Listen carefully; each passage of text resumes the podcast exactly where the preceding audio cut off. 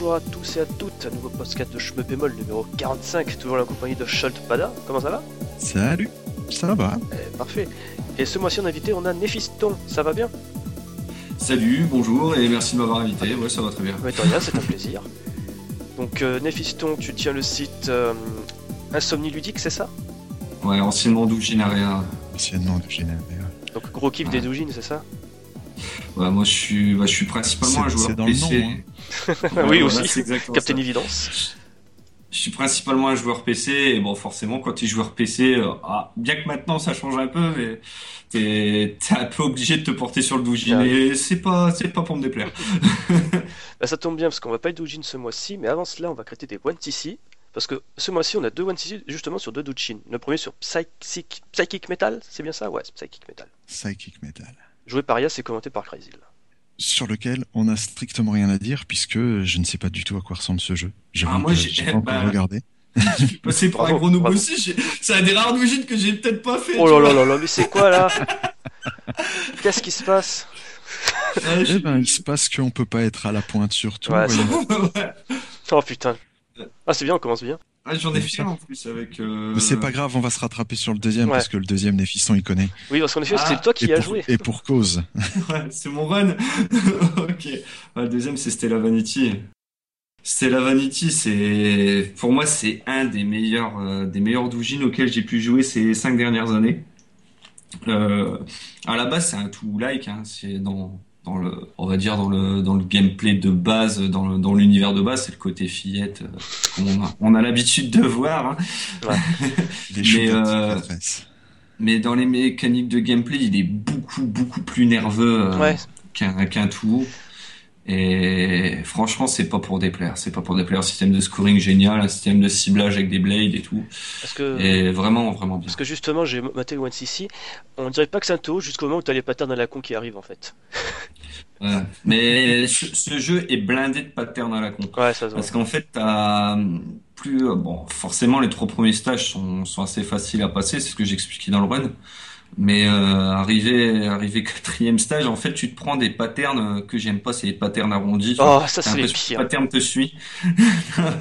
Et ça, c'est c'est vraiment désagréable. Non, ça c'est les pires patterns. Tu sais que moi ce que je déteste comme pattern, c'est ceux en fait qui explosent en, en cercle avec des nuages, nuages de balles. Les, les patterns en corolle. Ah ouais, c'est ça, je déteste ça. Le pire c'est quand tu vois, c'est des ennemis qui te le lâchent qui est en plein milieu de l'écran. C'est Ouais. stupide. hein. Autant quand c'est un boss qui est tout en haut, ça me va, mais quand c'est au milieu de l'écran, je vois pas l'intérêt, mec. Moi, à moins que je l'ai appris par cœur, ce type de pattern, je suis obligé de mourir. Parce que c'est un pattern qui me fait perdre l'équilibre systématiquement. C'est aussi rageant qu'un petit un petit vé- un petit véhicule à la dans un Raiden par exemple qui pop dans le coin de l'écran. Oh. C'est aussi rageant ça que ça. ça m'agace moins. Un, petit- un, petit, euh, un petit hélico ou un petit euh, tank sniper dans Raiden, ça m'agace moins. Ça me fait marrer quand même. Dans Raiden, tu vas prendre des putains de mechas, c'est le petit tank tout caché qui va te dégommer d'un coup. C'est Ben toujours oui. comme ça, c'est Ouais. toujours la petite buvette à la con qui te Shoot, de sniper. C'est comme les, les lasers à tête chercheuse des, des Gradius. Oh putain, ça c'est le pire ça.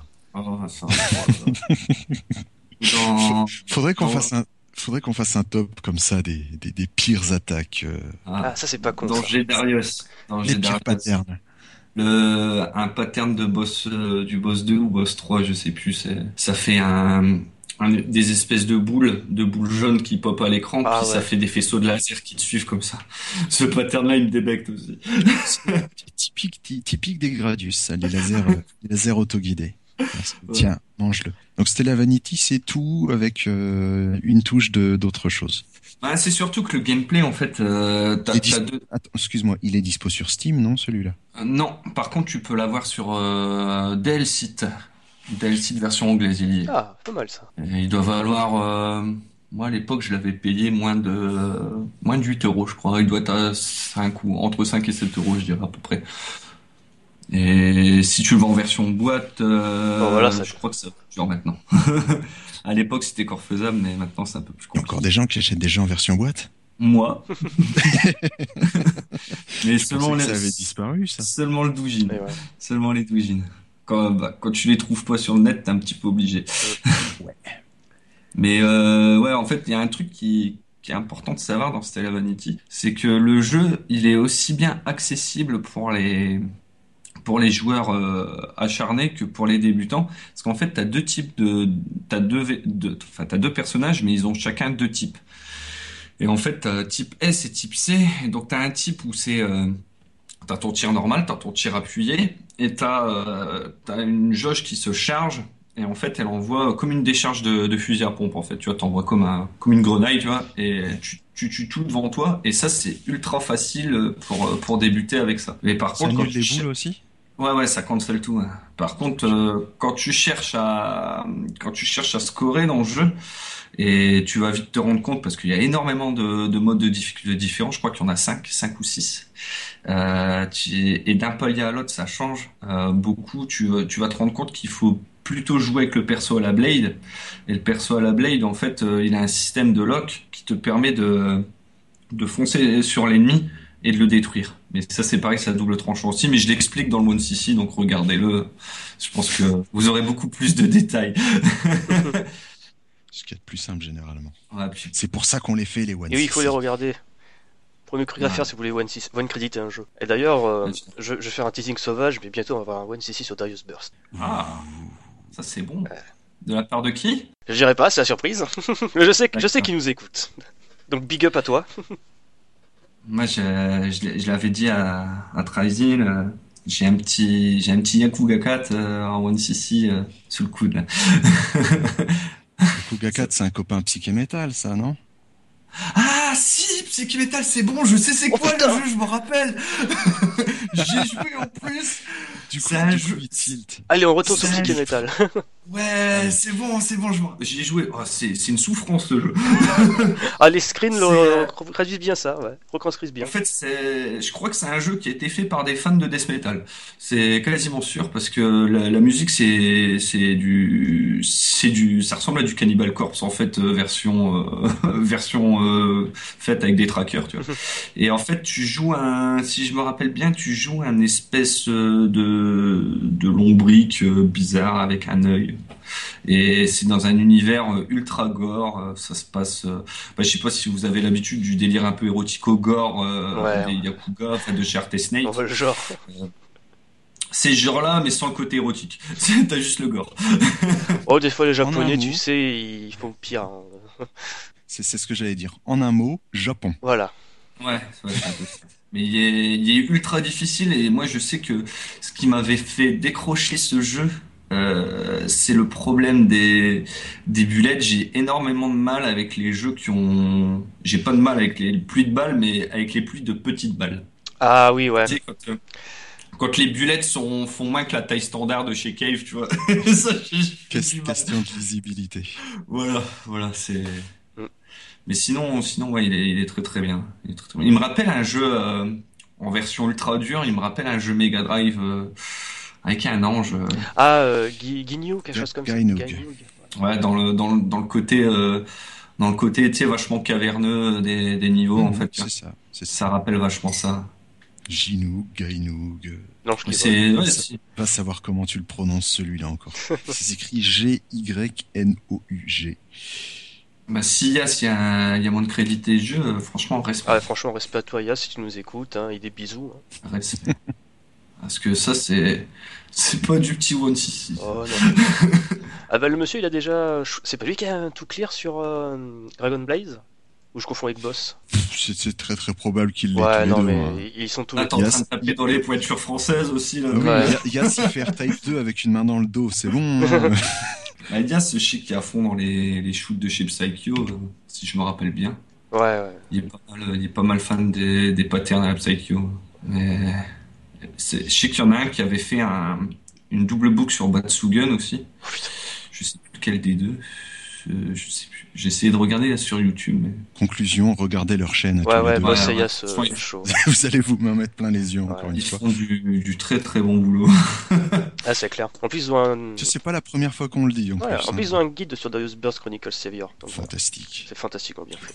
Oui, tiens, d'ailleurs, le One CC de Darius Burst, c'est sur euh, la version EX Another Chronicles, du coup, Ouais, normalement, oui. sur l'arcade.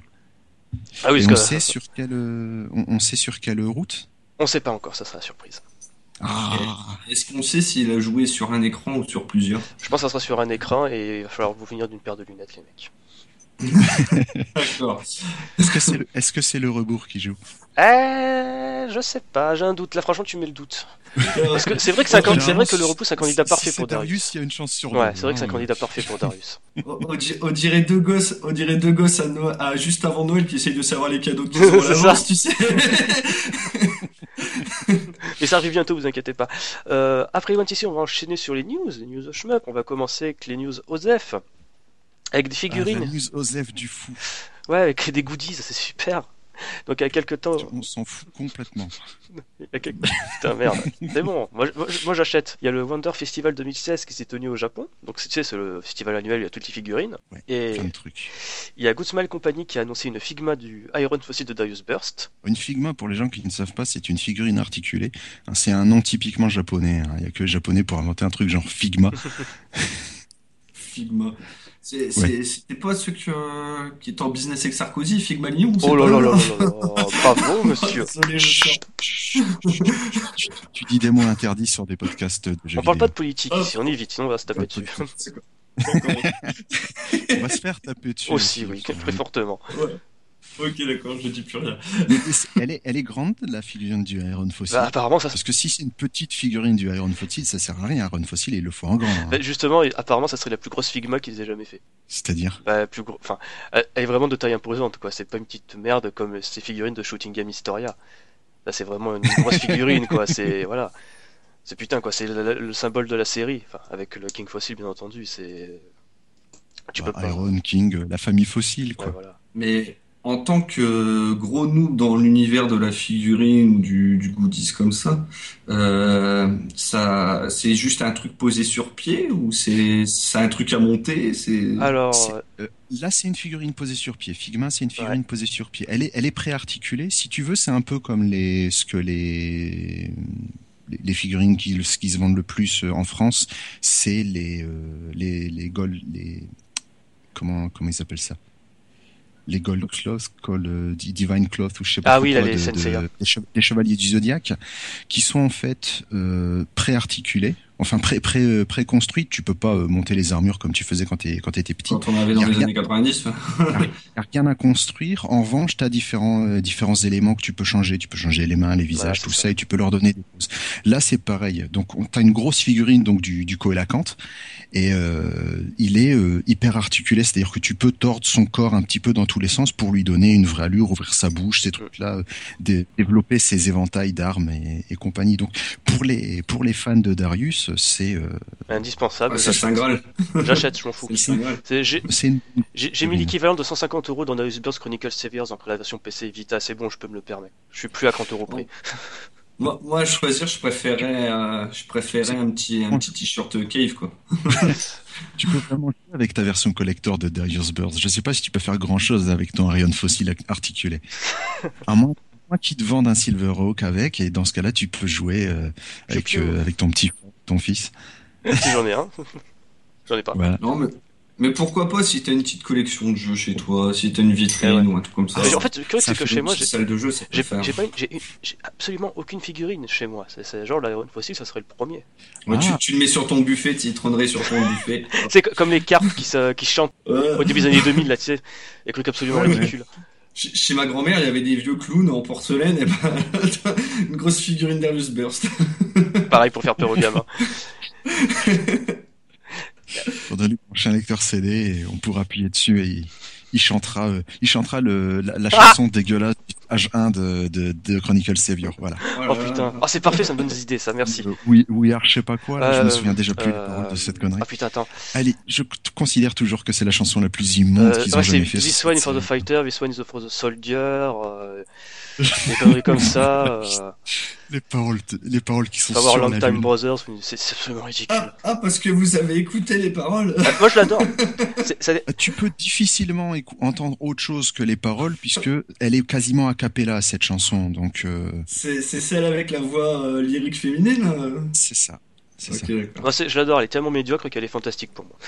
Ok, so, so bad it's good comme ils disent les, les Anglais. Alors par contre, faut savoir un truc sur la, le, la figurine de, de l'Iron Fossil là, c'est qu'elle est pas peinte. Ouais, bah, les images qu'on voit, elles sont Ah. pas peintes du tout, c'est des trucs euh, prototypes. Là, quand- dans la version finale, ça sera peint et tout. Hein. Faut pas s'inquiéter. T'es sûr, sûr Sûr, sûr, c'est toujours comme ça au départ, les figurines Figma quand les Cross Festival sont en en blanc, elles sont pas peintes. Mais après, elles le sont. D'accord. Euh, Ok. Parce que si tu dois la peindre toi-même, laisse tomber. ouais, bah d'ailleurs, Ça me rappelle l'époque des, Wa- des, des Warhammer et tout. euh. Bah, justement, parlant, parlant d'atelier peinture, il y a Plume, un mec, enfin, une boîte spécialisée dans les modèles kits qui a annoncé euh, des modèles kits, des maquettes du Vic Viper de Gradius 4 et de Twimby. Ça, ça peut être rigolo. Donc, Pourquoi pas si, si t'aimes bien faire des maquettes, si t'es un peu maquettiste, ouais, ça peut être. euh, Twinbee, c'est le genre de truc qu'il faut en peluche. Ouais, c'est le cul de par excellence. Mais euh, ouais, là c'est euh, là c'est déjà plus intéressant. Dire, c'est pas une c'est pas une figurine déjà euh, déjà préconstruite. Tu la tu la bricoles toi-même ta maquette. Ah, tout dépend dans l'état d'esprit dans lequel tu t'achètes le produit, tu vois. Parce que si t'achètes, si tu veux juste le goodies ultime de ton jeu ultime, tu le veux tout fait, tu veux juste que ça trône sur ton meuble PC ou sur dans ta vitrine, Mhm. un truc comme ça, voilà. Bah après, si t'es manuel, euh, moi je sais que j'ai la, j'ai la tremblote, euh, je m'amuserai pas à claquer, euh, je sais pas combien d'argent dans, dans, dans une figurine si c'est pour la peindre moi-même et faire un carnage. Tout dépend de. Animer les de- pièces et tout. C'est ce genre de fun. Ouais, c'est- Bah, il y en a qui aiment bien. hein. C'est comme euh, ça me rappelle dans les années 90, euh, on était à fond dans tout ce qui était voiture télécommandée à monter soi-même. Moi, je les ai toujours achetées toutes faites. Ouais, je l'ai peigné moi. Les, les kits euh, Altaïa, euh, acheter le moteur, la roue, euh, avec le fascicule Ouais. à la con. Les Ah oui, non, non, Atlas non. présente le numéro 1, le garde-boue. Il te fallait deux ans et demi pour avoir ta ta voiture. Non non, tu pouvais la- acheter le kit complet et la construire directement. C'était beaucoup plus Et intéressant. moins cher. Et C'était beaucoup pas- moins cher aussi surtout. Beaucoup moins cher, mais c'était les, les thermiques en kit, c'était déjà pas donné. Enfin bref. On dérive, on dérive. On, on- Ouais. on est déjà on est déjà en train de dériver et en plus on parle de modélisme. C'est foutu. Ouais, On, parle vraiment de n'importe quoi. On- il faut rien pour qu'on dévie, c'est terrifiant. On devrait arrêter de s'appeler Shmup et Maul, il faudrait s'appeler n'importe quoi et Maul. Oui. je suis désolé, en plus avec moi, on est- vous avez pas sorti. Non mais c'est bien, on, sent la passion, c'est ça qui est le principal. C'est la Ouais, passion. ouais, ça, ça gêne pas. d'habi- D'habitude, on a Hubert, il dévie aussi. hein. Il est un peu plus sale, mais il dévie aussi. Voilà. Hubert, si tu nous écoutes, je sais que tu nous Les écoutes. bisous, hein. Mais sur la joue, les bisous. hein. Ouais, sinon c'est sale. Voilà. Je peux être sale si tu veux. Non, non, non, non, Non. non. S'il te plaît. S'il te plaît. Le principe, c'est de profiter qu'il soit pas là. D'accord. Les gens vont croire qu'on l'aime pas. Oh là là, non, on l'adore, Hubert, il est fantastique. Euh, Hubert est un garçon fantastique. ensuite, euh, news plus intéressante, Raiden 4 sur GOG, Good Old Game. Sur GOG. Alors, ça, du je coup, ça bien. voilà. Du coup, ça dégage les DRM pour les gens qui n'aiment pas Steam. Mhm. Le problème, C'est qu'il y a, et il y en a deux, parce qu'il y a toutes les saloperies de la... parce que voilà, il y a toutes les il y a toutes les saloperies de, de Steam, mais à côté, ben Steam, même quand tu l'enlèves, il continue à faire chier apparemment, parce que apparemment les il y aurait un problème au niveau des sauvegardes cloud et compagnie qui ferait que pour l'instant sur la version euh, Good Old Games, on ne peut pas euh, sauvegarder ses euh, ses scores. C'est pas apparemment, hein, on peut pas sauvegarder les scores. Mais euh, apparemment ce serait dû à un problème de un problème de sauvegarde cloud qui serait dû en fait au, au système de Steam. Teamwork Shop. et qui- voilà aussi donc le, le Steamworks. Et en fait il y aurait un truc il faudrait en fait créer un nouveau un nouveau leaderboard ou alors euh, déplacer le déplacer le leaderboard ailleurs. Alors c'est Basé euh, des d'infrastructure. À revoir. Voilà. c'est- de, des, informations que je récupère en papotant avec les avec les gens sur le sur le forum de GOG et en demandant euh, l'avantage d'avoir euh, d'avoir suivi The Witcher pendant des plombes c'est que ben c'est des projects au bout d'un moment ils connaissent ton adresse mail et puis ils répondent plus facilement même sur d'autres projets donc ils m'ont dit qu'apparemment c'était euh, sans trop sans, sans trop détailler évidemment ils m'ont dit que les les les suppositions étaient euh, étaient plus ou moins exactes. Donc c'est effectivement lié en fait au passage de de Steam à une version euh, non DRM parce qu'il n'était pas à la base prévu pour être euh, pour être vendu ailleurs que sur Steam. Et c'est euh, tout simplement euh, Good Old Games qui a euh, proposé à euh, comment il s'appelle? H2 Interactive. G2 voilà H2 pas G2 H2 donc il a proposé à H2 de, de publier le jeu sur euh, sur Good Old Games et du coup, ben maintenant, il travaille sur la conversion, ce qui fait que pour l'instant et euh, jusque la fin du mois de février, le jeu sera vendu au prix de 8 euros au lieu de au lieu de 12, si je Ouais, dis pas de ça. conneries. un truc dans le genre C'est là. un prix en dollars, Et- donc euh, ça sera sensiblement moins cher. Ça dépend des sites. euh, Je sais pas si sur Google Game ils font les, enfin Google, Google- Ils font, ils font, la, ils font conversion et ils font Font ça la conversion euro. Ouais, ils font, Ça et ils vaut font le ça coup. proprement. Et s'ils n'ont pas d'accord commercial pour faire la conversion euro, ils te donnent un avoir euh, sur ton prochain achat sur le site euh, de la somme. euh, donc qui se gère en centimes hein, généralement, mais ils t'offrent les centimes sur le ton prochain achat. C'est vraiment le site sur lequel t'es pas volé, euh, JOJ. Il faut ça. Mais par rapport au système de scoring, tu disais enfin au scoring qui n'était pas sauvegardé, c'est quand même sauvegardé dans tes replays. Tes replays, tu peux quand même les save. Euh, J'en sais rien du tout, puisque étant donné que j'ai le jeu sur Steam, je me suis pas emmerdé à l'acheter sur Ouais, forcément. Mais euh, donc pour l'instant, on peut pas sauvegarder. Et euh, Non, en fait, j'en sais- pas plus. d'après ce que tu m'as dit, le souci c'est que l'infrastructure réseau. Tout ce qui est en local, euh, Oui, la, sauvegarde de tes scores en local, ça fonctionne. La sauvegarde de tes replays en local, ça fonctionne. C'est si tu les veux les mecs en ligne, qu'en effet ça n'a pas marché, il n'y a pas l'infrastructure. Apparemment, c'est juste ça, effectivement, ce qui fait que. Oui. J'ai eu peur que ça faisait comme, euh, enfin que ça fasse comme Hurricane Overstray quand il est sorti, il n'y a même pas de système de replay. Non, mais en même temps, tu sais qui est-ce qui a développé euh, Hurricane of Astray, quoi. Ah ouais, c'est Studio Fiesta. Ouais. C'est Trouble Witches. C'est ça, c'est Trouble Witches. C'est pas des mecs qui sont. euh, Ils font que des jeux sur PC, mais tu te demandes s'ils savent ce que c'est, les gars. Eh, hein. c'est des japonais, hein. c'est vrai. J'aime bien, c'est que, en fait, on passe notre temps à troller, mais c'est les trois quarts des jeux auxquels on joue, je sais pas pour vous, mais moi, c'est des jeux japonais. Ah, oui, oui, c'est ça, mais on, on- on est, on est euh, lucide, tu vois. C'est, on reconnaît que Ouais. les japonais sont pas des êtres parfaits et ultimes. hein. Non, les Japonais sont des extraterrestres. Ah, je comprends mieux alors sinon- le coup de, de la RNG avec les ovnis dans le jardin des gars dessus du studio Siesta. Je, comp- je comprends mieux. Mais sinon, le, le côté sans DRM de, de Raiden 4, moi je trouve ça complètement génial parce que pouvoir te faire un run euh, sans être connecté à Steam, euh, parce que même, il faut savoir que sur Steam, même en mode offline, t'as énormément de jeux qui, qui se lancent pas. Moi, je sais que j'ai eu le tour, euh, quand j'ai déménagé il y a pas longtemps, je, je joue à Toukiden. Euh, c'est un, un Monster Hunter Like Ouais. euh, fait par Ah, mais en plus, est pourri. et, euh, et ouais, bon, ça, ça encore, je m'en fous. On a déjà la chance de les avoir sur PC, on va pas se C'est plaindre. vrai. Euh, le, le truc, euh, moi, qui m'avait frustré, c'est quand j'ai emménagé, forcément pas Internet. Et euh, qui dit pas Internet, euh, je m'étais préchargé des jeux en, sur Steam avant de déménager. Et ben, je me suis rendu compte que le jeu, pourtant bien que solo, je pouvais pas le lancer en offline. quoi.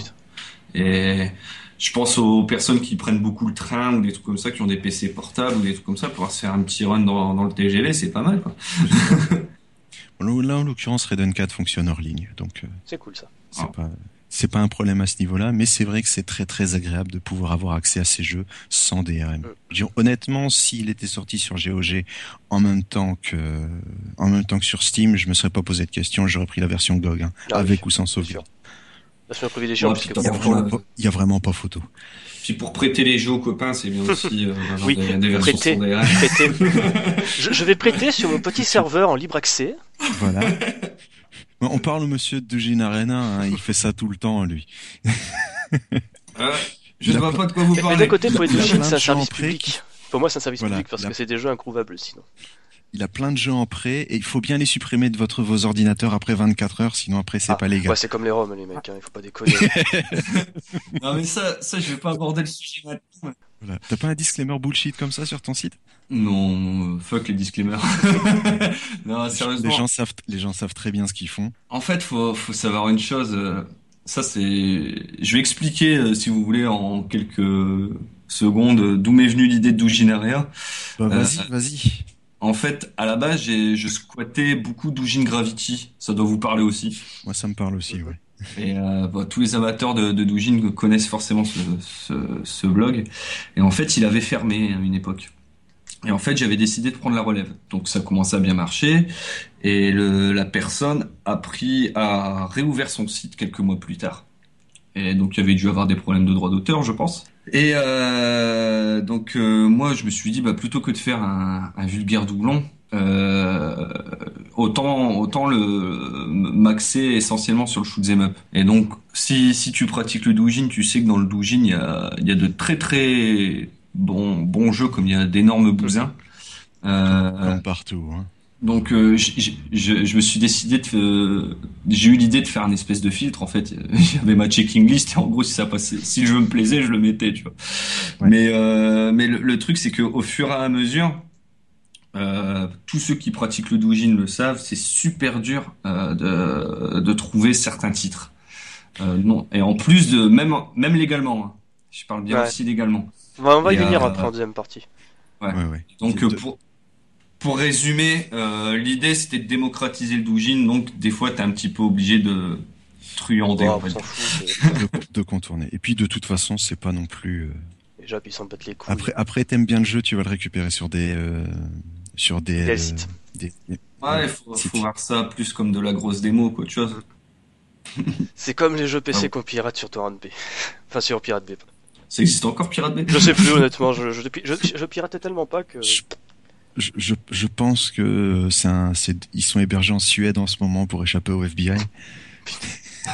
Mais, mais honnêtement, maintenant, je vois, avec Steam, je vois plus l'intérêt Voilà. de. euh, je vois plus l'intérêt. T'as tellement des, des prix cassés dans tous les sens que.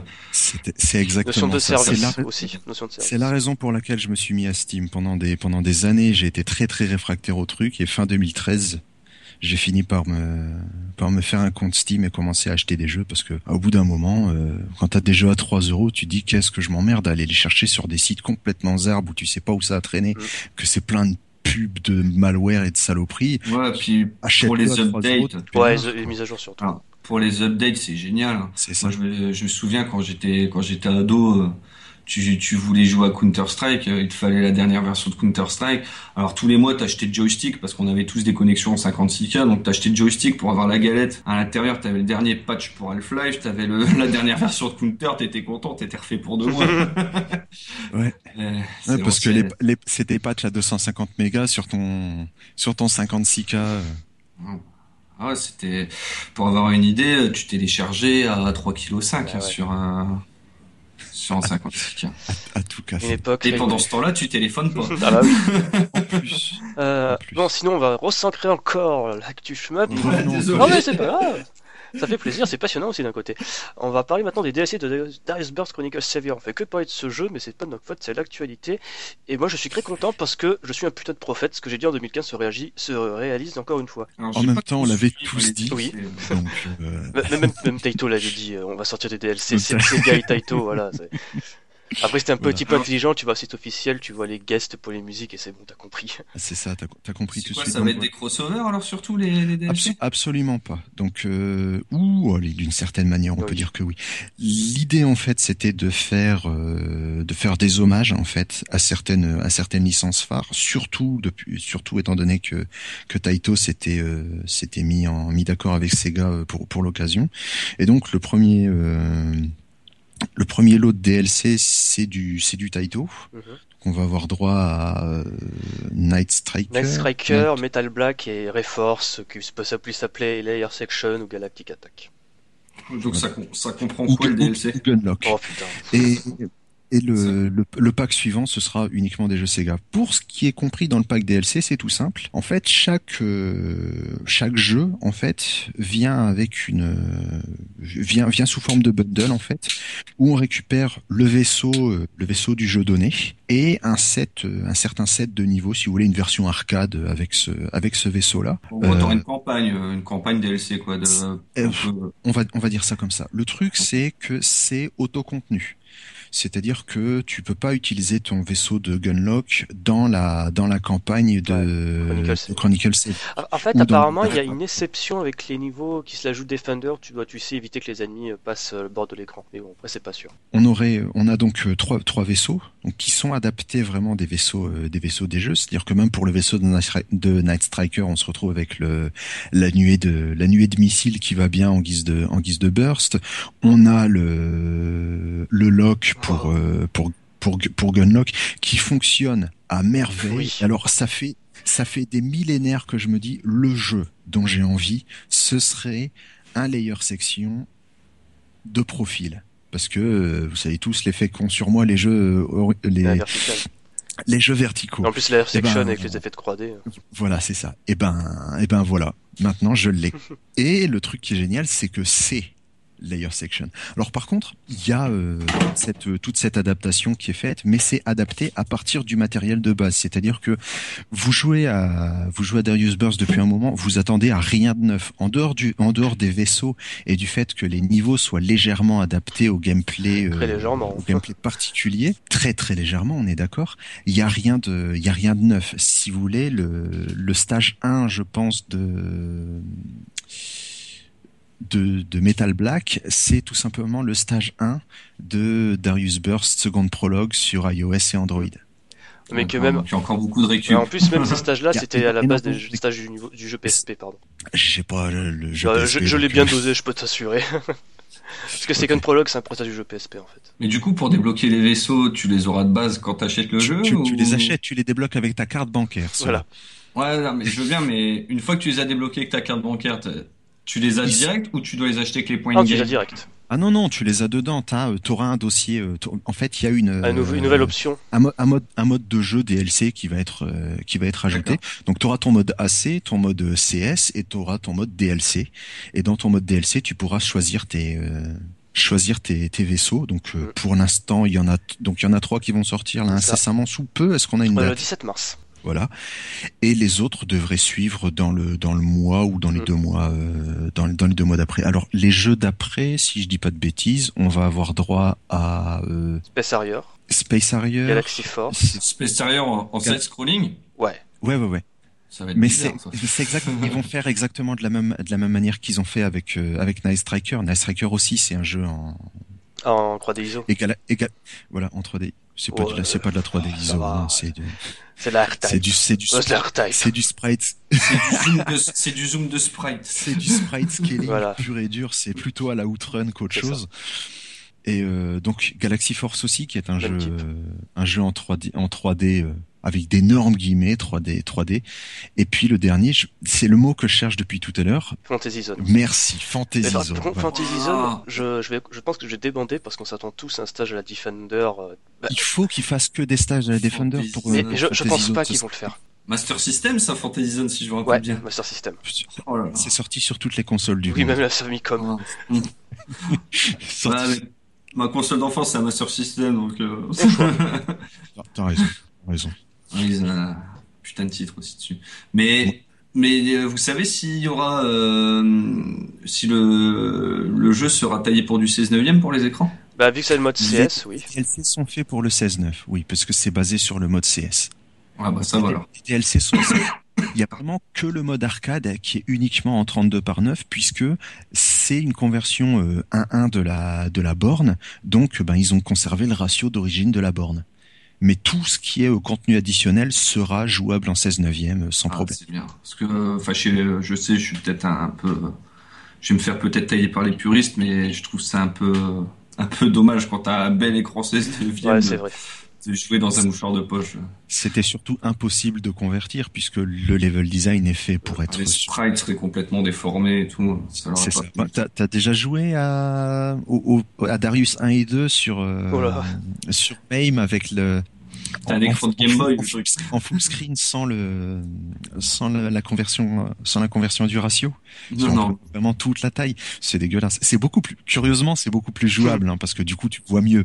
Mais honnêtement, c'est moche.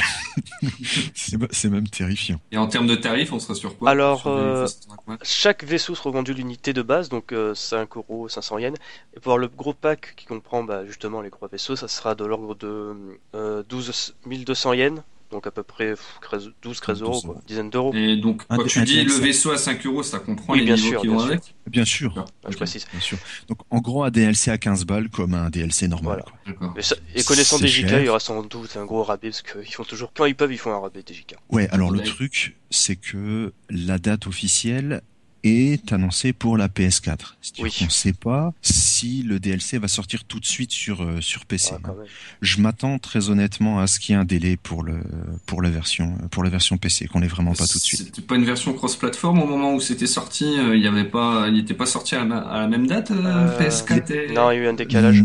Non, mais de toute façon, euh, qu'il soit sorti à la même date ou pas, c'était pas une version cross-platform Ouais. du tout. hein. Mais par contre, Non, enfin, enfin, je veux dire euh, simultané en même temps. Ouais, Et non, la sortie, la sortie était pas ouais, et, simultanée. et bizarrement, De la sortie était même pas simultanée puisque on l'a eu en Occident avant les Japonais. Euh, c'est vrai ça. Ce qui est c'est complètement Mais tant étrange. mieux, tant mieux. On l'a eu, on l'a eu fin décembre, ils l'ont eu début janvier. Donc euh, Euh, par contre, Et d'ailleurs, il me semble qu'il est encore en promo, là, Darius Burst, euh, il a sur été Humble ou je sais plus. Ouais, où. ouais. Depuis qu'il depuis qu'il est sorti, alors je parle uniquement pour la version Steam. Hein, J'ai pas vérifié les tarifs sur euh, les tarifs sur PS4. À l'heure actuelle, sur PS4, il est vendu pour une quarantaine d'euros au lieu de c'est 60. ça, il est en promo à 20%, quelque chose comme ça. Mais euh, depuis qu'il est vendu sur Steam, ce jeu, il a été à son prix, donc euh, nor- normal, qui est de 45 euros. Il a été à ce prix-là une semaine. Il a toujours été en promo d'une manière ou d'une autre. Je l'ai acheté le jour de la relais, je l'ai payé 34, je Ouais, crois. pareil. Euh, Si vous, si vous utilisez un site du genre euh, Is There Any Deal, qui est un, Un comparateur de prix, on va dire, sur tous les deals. un comparateur de prix et de, et de promotion en fait pour euh, pour clés Steam et, et jeux et jeux des maths sur euh, sur PC. Euh, je l'ai tout, j'ai toujours vu son prix en vert, c'est-à-dire en promotion. Mm. C'est les- le site dont tu parles, c'est les trucs qui comparent des trucs comme Instant Gaming, euh, Greenman Gaming, tout des trucs comme C'est ça. ça. C'est ça. Et donc euh, pas donc il a pas été nécessairement en promotion sur Steam même. hein. Il a été très très Ouais. en promo sur Steam même, mais sur d'autres sites qui vendent légalement. Hein, on n'est pas sur euh, des sites du genre euh, G2A. G G2A et ce genre de conneries. Tout sur des vrais sites du genre Gamersgate et puis euh, Greenman Gaming. Là, il a, en comptant toutes les toutes les promos, il a été en vente à son prix normal de 45 euros pendant une semaine. Et c'est tout. C'est-à-dire que depuis qu'il est sorti, c'est le 4 décembre, quelque chose ouais, comme il ça. est sorti le 3 décembre. 3 décembre. Et ben, il a toujours été en promo Là, sur. euh, sur- actuellement, il a 45 Oh. euros sur Steam, mais on peut le trouver moins cher. Bon, bien sûr, si on va pas dans le marché euh, illégal, euh, border. euh, Oui, sur le marché illégal. Borderline, on va Borderline, dire, merci. à la limite. sur, sur le marché limite, vous allez le trouver à 10 balles avec une clé russe que vous savez pas si elle va marcher. Vous allez sur Greenman Gaming, en ce moment, il est à 35 euros, ça fait 10 balles de rabais. hein. Les Greenman Gaming, ils font encore les conversions euh, livre-euro parce que Oui. Ah, parce que je sais qu'il y a de plus en plus de sites qui font plus les conversions. C'est pas, ça- pas une histoire de faire la conversion en fait, c'est une histoire de de prix par rapport au revendeur. C'est-à-dire que c'est pas le site qui choisit. C'est pour ça que GOG fait les offre des des avoirs en fait quand ils n'ont pas le droit de faire le de faire la conversion eux-mêmes. D'accord, ok. C'est-à-dire que il y a une il y a une convention de prix et le prix euh, il n'y a pas de il n'y a pas de conversion en fait entre euros et dollars américains, mais il y a évidemment une conversion entre euh, dollars, euros et les livres. Parce qu'une livre, ça fait quand même un peu plus d'un ouais, euro. hein. c'est l'une des monnaies les plus fortes. C'est pas loin de 10 balles, je crois, le livre. Ouais, à 10 ouais. francs. C'est pas c'est pas loin de c'est pas loin de 3 euros. Ah ouais, à ce point-là? Non, ouais, c'est très très haut. Tu vois, t'achètes un jeu, euh, t'achètes un jeu 6 livres 99 sur euh, n'importe quel jeu, hein, t'achètes un jeu 6 livres 99, tu vas le trouver à 9 dollars 99, voire 11. D'accord, ok. Ok. Donc, moralité, quand les gens euh, sur, euh, sur le hub de communauté Steam, euh, ils te font des pamphlets haineux en disant que le jeu il est trop cher, euh, c'est que les gens ils savent pas googler. Voilà, et en plus, le jeu, C'est même le jeu à son prix de base, il vaut Ouais, Oui. clairement. niveau. Après, ouais, c'est, on, on me l'a reproché ça d'ailleurs parce que j'ai souvent souvent parlé du prix de. T'as- t'as pas du tort. T'as pas tort d'un côté, c'est refroidi, mais. Le voilà, le truc il est là. C'est pas que je trouve le jeu trop cher, c'est que pour moi, moi, j'ai pas 45 euros à mettre dans un jeu. Et j'ai très très envie de ce jeu-là, mais je peux pas l'acheter puisque j'ai pas 45 euros à mettre dedans. Et je dis qu'il est en promo depuis le début, j'ai pas 35 euros à Eh mettre oui. non plus. Et puis on en, on en revient à ce qu'on disait au début, euh, comme quoi Steam a formaté, Oh, ça, euh, c'est terrible, ça aussi. La- a formaté le joueur à Oui, ne plus attends, penser en, en jeu de quali- à la qualité d'un jeu pour l'acheter. Il- euh, maintenant, le joueur, il pense rapport qualité-prix.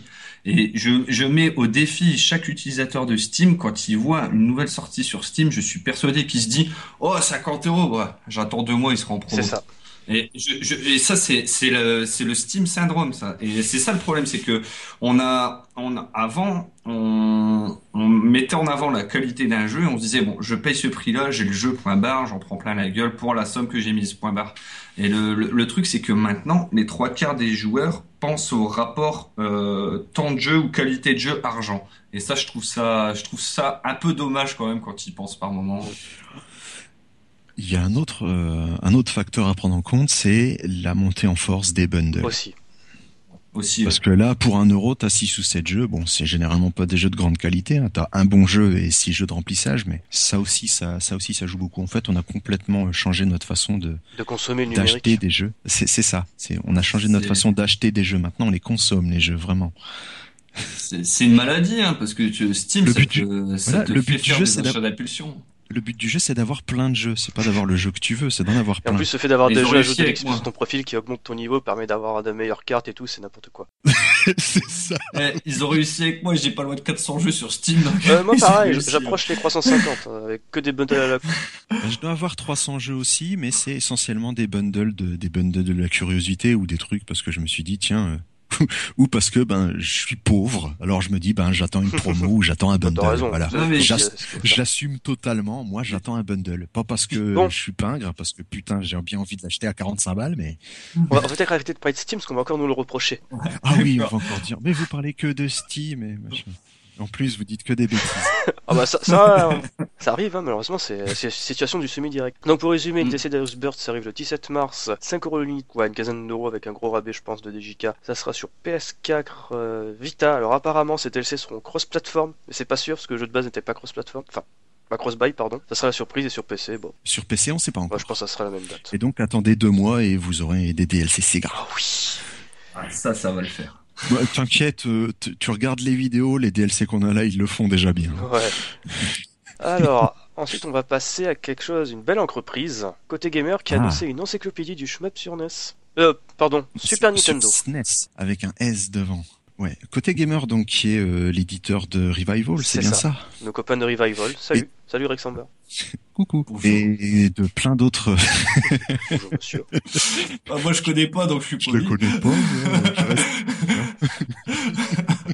Mais donc oui, côté gamer qui fait, euh, qui a traduit aussi, euh, si je dis pas de bêtises, quelques livres de chez Hardcore Gaming 101 Euh, ouais, je crois. et qui a lancé donc euh, il y a quelques semaines de ça une, une campagne Ulule pour euh, financer une, une grande encyclopédie sur euh, les, les shoots, la totalité des shoots. hein. On a une, il y a une prétention de d'exhaustivité là-dessus. Des, sur la sur Super Bah, ça Nintendo. commence avec la Super Nintendo. Ouais, ils ont prévu de faire plein de volumes. ouais, C'est une grosse et il y a entreprise. écrit volume 1, c'est-à-dire que grosse entreprise, ils ont l'intention si ouais, faut évidemment que la campagne Ulule fonctionne. et Elle fonctionne que- bien, c'est ça Ah, là, j'ai regardé, ils étaient à 74 Ah ouais, là, leur manque panier. 200 euros et c'est fini. Hein. Ouais.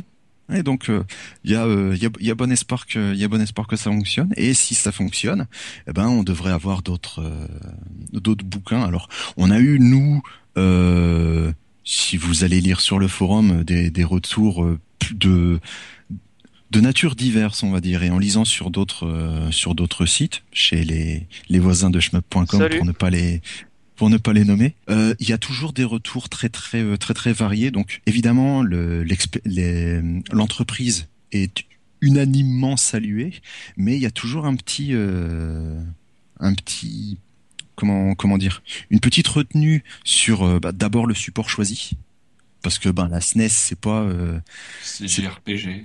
voilà, c'est pas c'est pas un support qui est reconnu pour son pour son catalogue shoot, ce qui est total, totalement vrai. Et il y a aussi une euh, des, des, des retours euh, assez euh, assez virulents euh, parfois sur euh, la qualité euh, prétendue euh, pour, prétendue pour l'instant hein, du du livre. C'est fait que euh, on sait, on sait pas trop. Hein, je vais vous dire, nous très, nous très franchement, on sait pas trop. C'est-à-dire que on est du côté unanimement salué. Oui, c'est une super idée. Mais ben, euh, ça devrait sortir à hauteur de 30 euros si je Ouais, dis pas de ça. bêtises. 25 euros, et d'après ce que j'ai cru comprendre, format A4, 300 pages. Si Ouais, c'est ça, format 4 300 pages. Hein, c'est pas un Ah petit oui, bordel non plus. Ils ont, ils ont la, la prétention d'être, d'être exhaustifs, donc à mon avis, ils se donnent les moyens de leur entreprise, mais de, de leurs ambitions, pardon. Mais il y a toujours ce côté, euh, bon, d'abord c'est la SNES, et ensuite, euh, est-ce que vous allez parler de tel type de truc? De quoi exactement le, le livre va parler? C'est-à-dire que pour l'instant, on n'a pas encore de d'idée réellement de, de l'orientation de ce livre, c'est-à-dire si elle va être, euh, bah, étant donné qu'ils en ont parlé, ben chez nous et chez shmup.com. Bah, ils ont posté sur beaucoup de forums. Euh, bah, c'est logique, ils font un peu de crowdfunding. Donc nous, notre notre réaction, ça a été oui, mais pour nous spécialistes, euh, est-ce qu'on va apprendre des choses qu'on connaît pas? Mm. C'est-à-dire, est-ce qu'il y a une plus-value à avoir ce à avoir ce livre-là? Et euh, évidemment le retour sur ça fait trois fois que je le dis hein, mais sur le la machine choisie. Alors évidemment après il faut bien commencer par quelque part. Et c'est peut-être un moyen de c'est peut-être un moyen de débuter sans sans se casser les dents sur euh, tu tu vas pas faire un truc de 1000 pages sans savoir si ça s'il y a s'il y a une clientèle potentielle si, si, les si les gars ils arrivent à péter les scores sur une version SNES et je leur souhaite c'est clair euh, c'est sûr qu'ils vont qu'ils vont te sortir une version Mega Drive, euh, arcade Mega Drive. qui va de la SNES, la Mega Drive. qui va toucher ils vont te sortir un truc spécial, spécial euh, ouais, voilà. honnêtement sortir un bouquin euh, encyclopédique sur l'arcade c'est casse-gueule. Oui, il y a beaucoup de choses à traiter. C'est n'importe quoi. Honnêtement, c'est n'importe quoi. D'un côté, c'est vrai que. En gros, ça va être quoi C'est vrai que d'un côté, c'est pas con. Je veux dire, la Super Nintendo, finalement, il n'y a pas grand-chose, donc tu peux te prétendre avec une encyclopédie. Parce que tu t'attaques à la Mega Drive, même la Mega Drive, tu te casses les dents dessus. Il y a beaucoup trop de jeux. La Mega Drive, il y en a plus de 150 ah des shmups. Imagine, imagine sur PC, si tu tapes dans le doujin et tout, bah, laisse tomber. Bah, voilà, c'est ça que et euh, les, les, consoles qui seraient intéressantes à faire, c'est euh, les consoles dont dont on entend peu parler. MSX, Moi, c'est perso. C'est pas c'est pas c'est pas une console, c'est un ordinateur, ah, mais oui. Le... Ah non, c'est pas euh, pareil.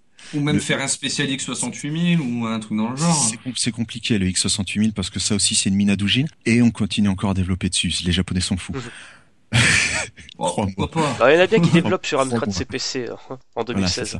et le, moi, ce qui serait intéressant, c'est de bosser sur la PC Engine et ce, et ce, genre de trucs. Donc, le, la SNES, c'est une console qui est porteuse et pas uniquement pour nous schmuppers. C'est ce que je disais au début. Euh, nous schmuppers, on s'est posé la question de savoir euh, est-ce que ça allait nous apporter quelque chose d'avoir ce bouquin? Euh, en lisant en long, en large et en travers et en parlant avec euh, avec Tanuki, le responsable de le responsable de côté gamer, indiscutablement, ils ont envie de plaire euh, de plaire aux schmuppers, mais c'est pas leur seule ambition parce que l'idée c'est une démarche de passionné de toute façon, ça c'est clair. Et l'idée de toute façon avec un bouquin encyclopédique, c'est aussi de pouvoir offrir une passerelle aux gens qui ne sont pas euh, connaisseurs de ce, aux connaisseurs du genre, de pouvoir avoir l'éventail le plus large possible, en l'occurrence encyclopédique avec tout dedans, sur euh, sur un genre qui est quand même iconique du iconique du shoot. Hein.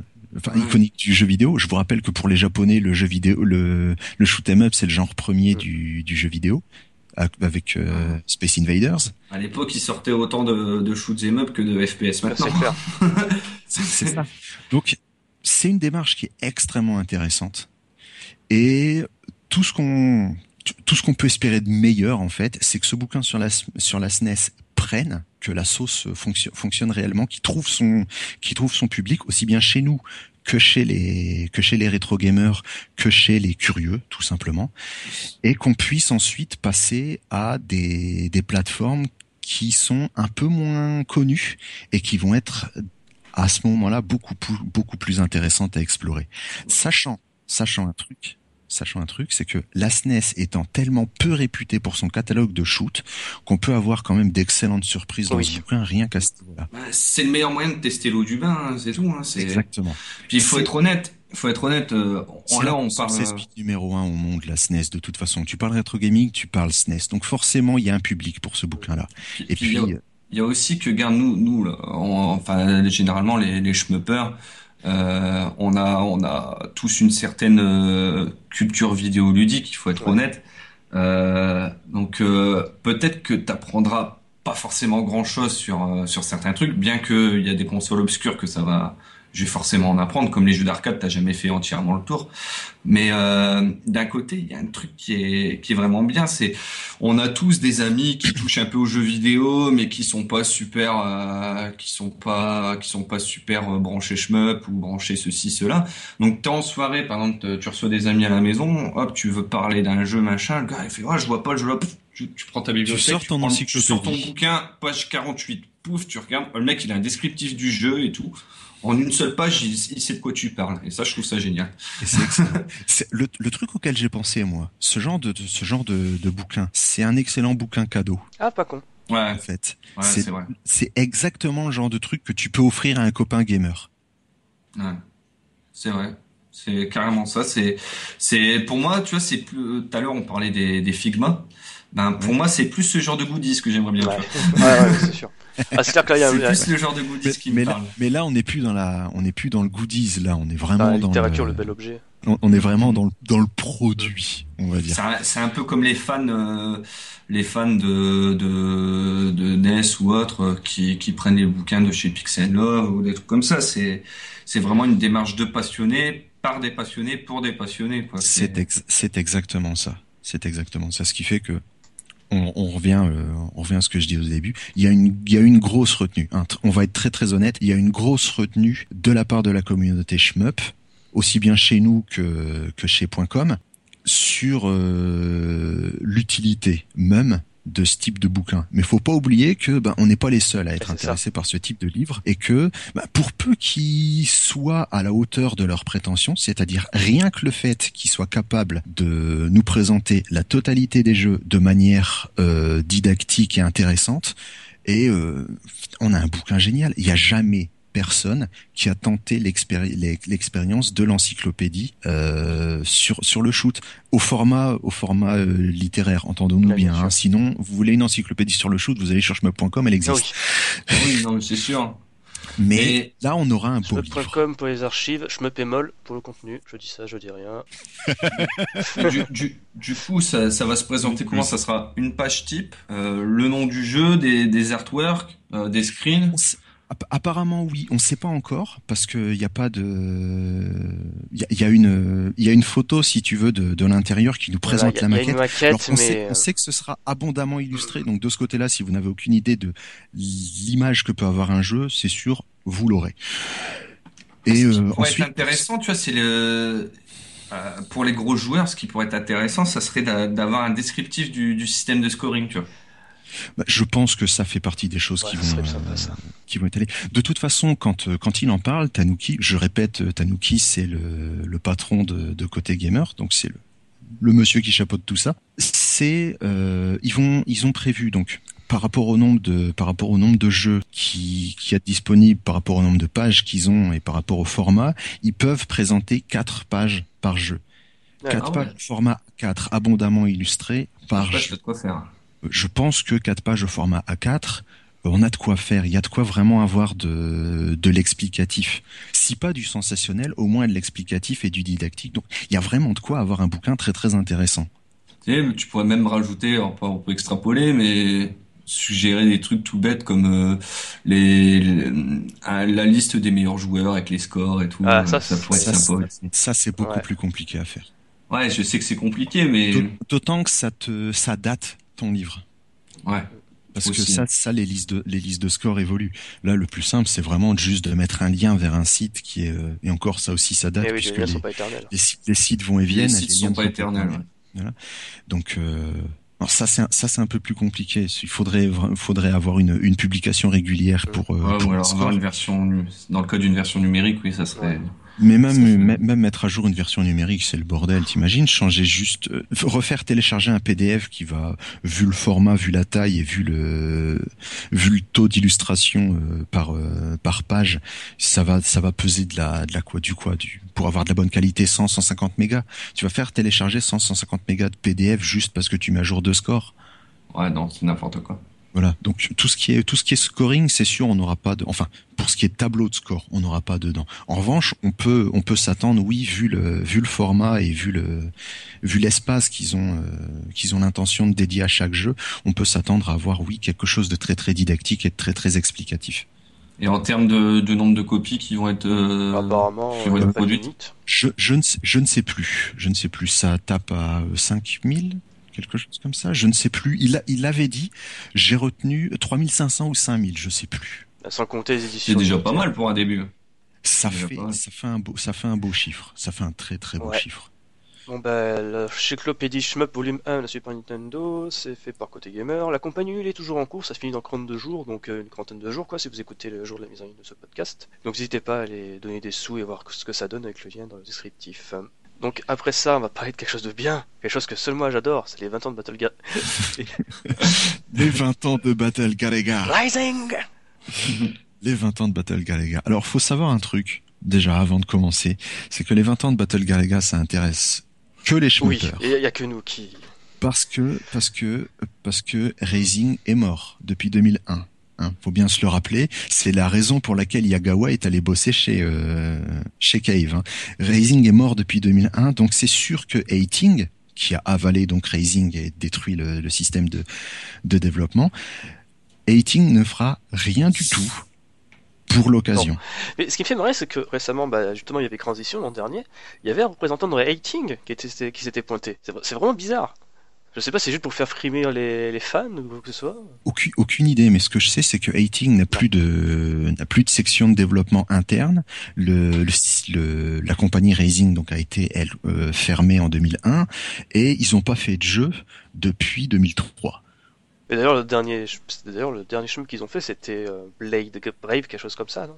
J'en sais rien du bah, tout. Je sais, c'était un shmup en 3D. Au départ, tu dis, ah, mais c'est dégueulasse, où est ma belle 2D Mais finalement, c'est un jeu super sympa. La plupart des gens qui font, ouais, c'est dégueulasse, où est ma belle 2D, c'est avant qu'ils jouent oui, au jeu. toujours. on a tous dit ça quand on a vu R-Type Delta, on a tous dit ça quand on a vu euh, Raystorm, on a tous dit ça quand on a vu Jedarius. Résultat, on joue à, on joue à R-Type Delta, on joue à Raystorm et on joue à Jedarius. C'était Brave Blade, voilà. C'était Brave Blade. Ça... Ah, Brave Blade, j'ai bien aimé. C'était rigolo, Brave Blade. C'était très très original très original. Mais en même temps, ça a été la marque de fabrique de ce studio pendant un moment. Il y avait euh, il y avait Cave qui avait trouvé son qui avait trouvé son filon et qui faisait du qui faisait du, du Dadmaku fluo. Euh, Dans tous les sens, pyrotechnie, mon gars. For, for, formuléique et systématique, on va dire. C'est-à-dire que les jeux n'évoluaient pas euh, en eux-mêmes beaucoup. Ils étaient extrêmement différents les uns des autres, mais techniquement, tu jouais à un cave, tu as joué à tous les caves. C'est d'ailleurs ce qui fait tout l'intérêt de cette euh, de cette compagnie, de voir comment tu peux faire évoluer une même recette, variation sur le même thème. Mm-hmm. Raising, par contre, c'était euh, une bande de fous qui avait qui, qui, qui, fonctionnait comme Atari à la grande époque de l'arcade, c'est-à-dire qu'il était interdit de développer deux fois de suite le même ouais, jeu. Et même quand c'est une suite d'une série, mmh. on fait totalement Et même quand c'est une suite, on fait autre chose. C'est Sorcerer hein, Strike. Il suffit de voir la série oui. ouais, donc c'est ta, c'est soit t'adhères, t'adhères au nouveau concept, soit tu vas soit tu, soit tu, le, soit tu le restes sur l'ancien. ouais. Parce que, que Mahou, quand même, je reviens vite fait, Mahou, c'est le shmup basique et Heroic Fantasy, la suite, c'est un putain de jeu de course. c'est putain en plus, il est, ça fait penser- et en plus, il est génial, le Kingdom Grand Prix. Et en plus, c'est des... je j'arrive pas à y jouer à Kingdom Ah, Grand Prix, ça va beaucoup trop Ouais, vite pour chiant. moi. Mais il est super, il, est sympa, euh, mais c'est vrai que pour comprendre comment ça fonctionne, il faut vraiment un super temps d'adaptation. Et il faut un temps d'adaptation encore plus dingue pour comprendre comment on score dans Dimaou. Tu sais, ça fait penser euh, pour les ce, que tu dis d'un titre à l'autre, ça change. Ça me fait penser un peu comme dans la musique, euh, quand t'es fan d'un groupe. euh, Il y a des, il y a beaucoup de groupes. Enfin, moi, je suis dans le milieu du métal. Il y a beaucoup de groupes qui ont des albums concept. Et Ouais. euh, en gros, euh, tu peux adhérer à, à leur lit, donc euh, à une certaine époque du groupe, et puis euh, plus ça vient, plus tu lâches, quoi. Et c'est ils peuvent passer d'un d'un genre à l'autre, et, et c'est vrai que dans, dans Rising, pour ça, c'est des spécialistes. Et c'est tout l'intérêt de cette compagnie, et c'est pour ça, c'est pour ça que des jeux comme euh, comme euh, Maouda Sakusen ou comme en l'occurrence la Battle Galega sont si importants.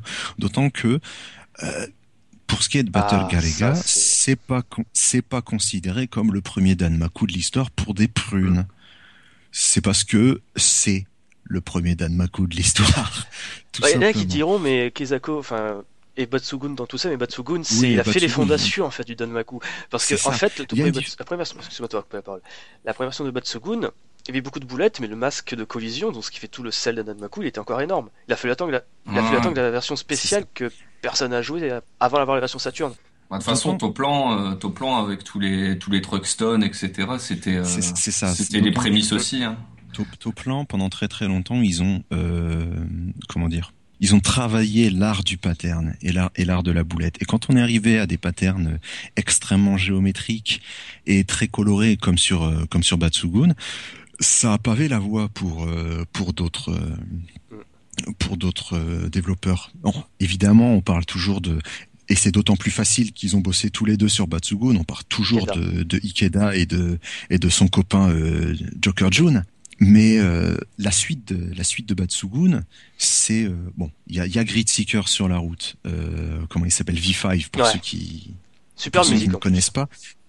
Qui est le qui est le premier jeu de le, le vrai premier jeu d'Ikeda et qui est lui une espèce de Gradus euh, de Gradus vertical dans le, mais qui a une version spéciale qui donc s'appelle Grid Seeker et qui a déjà l'ADN de ce que sera euh, de ce que sera la, la, la marque Cave en fait.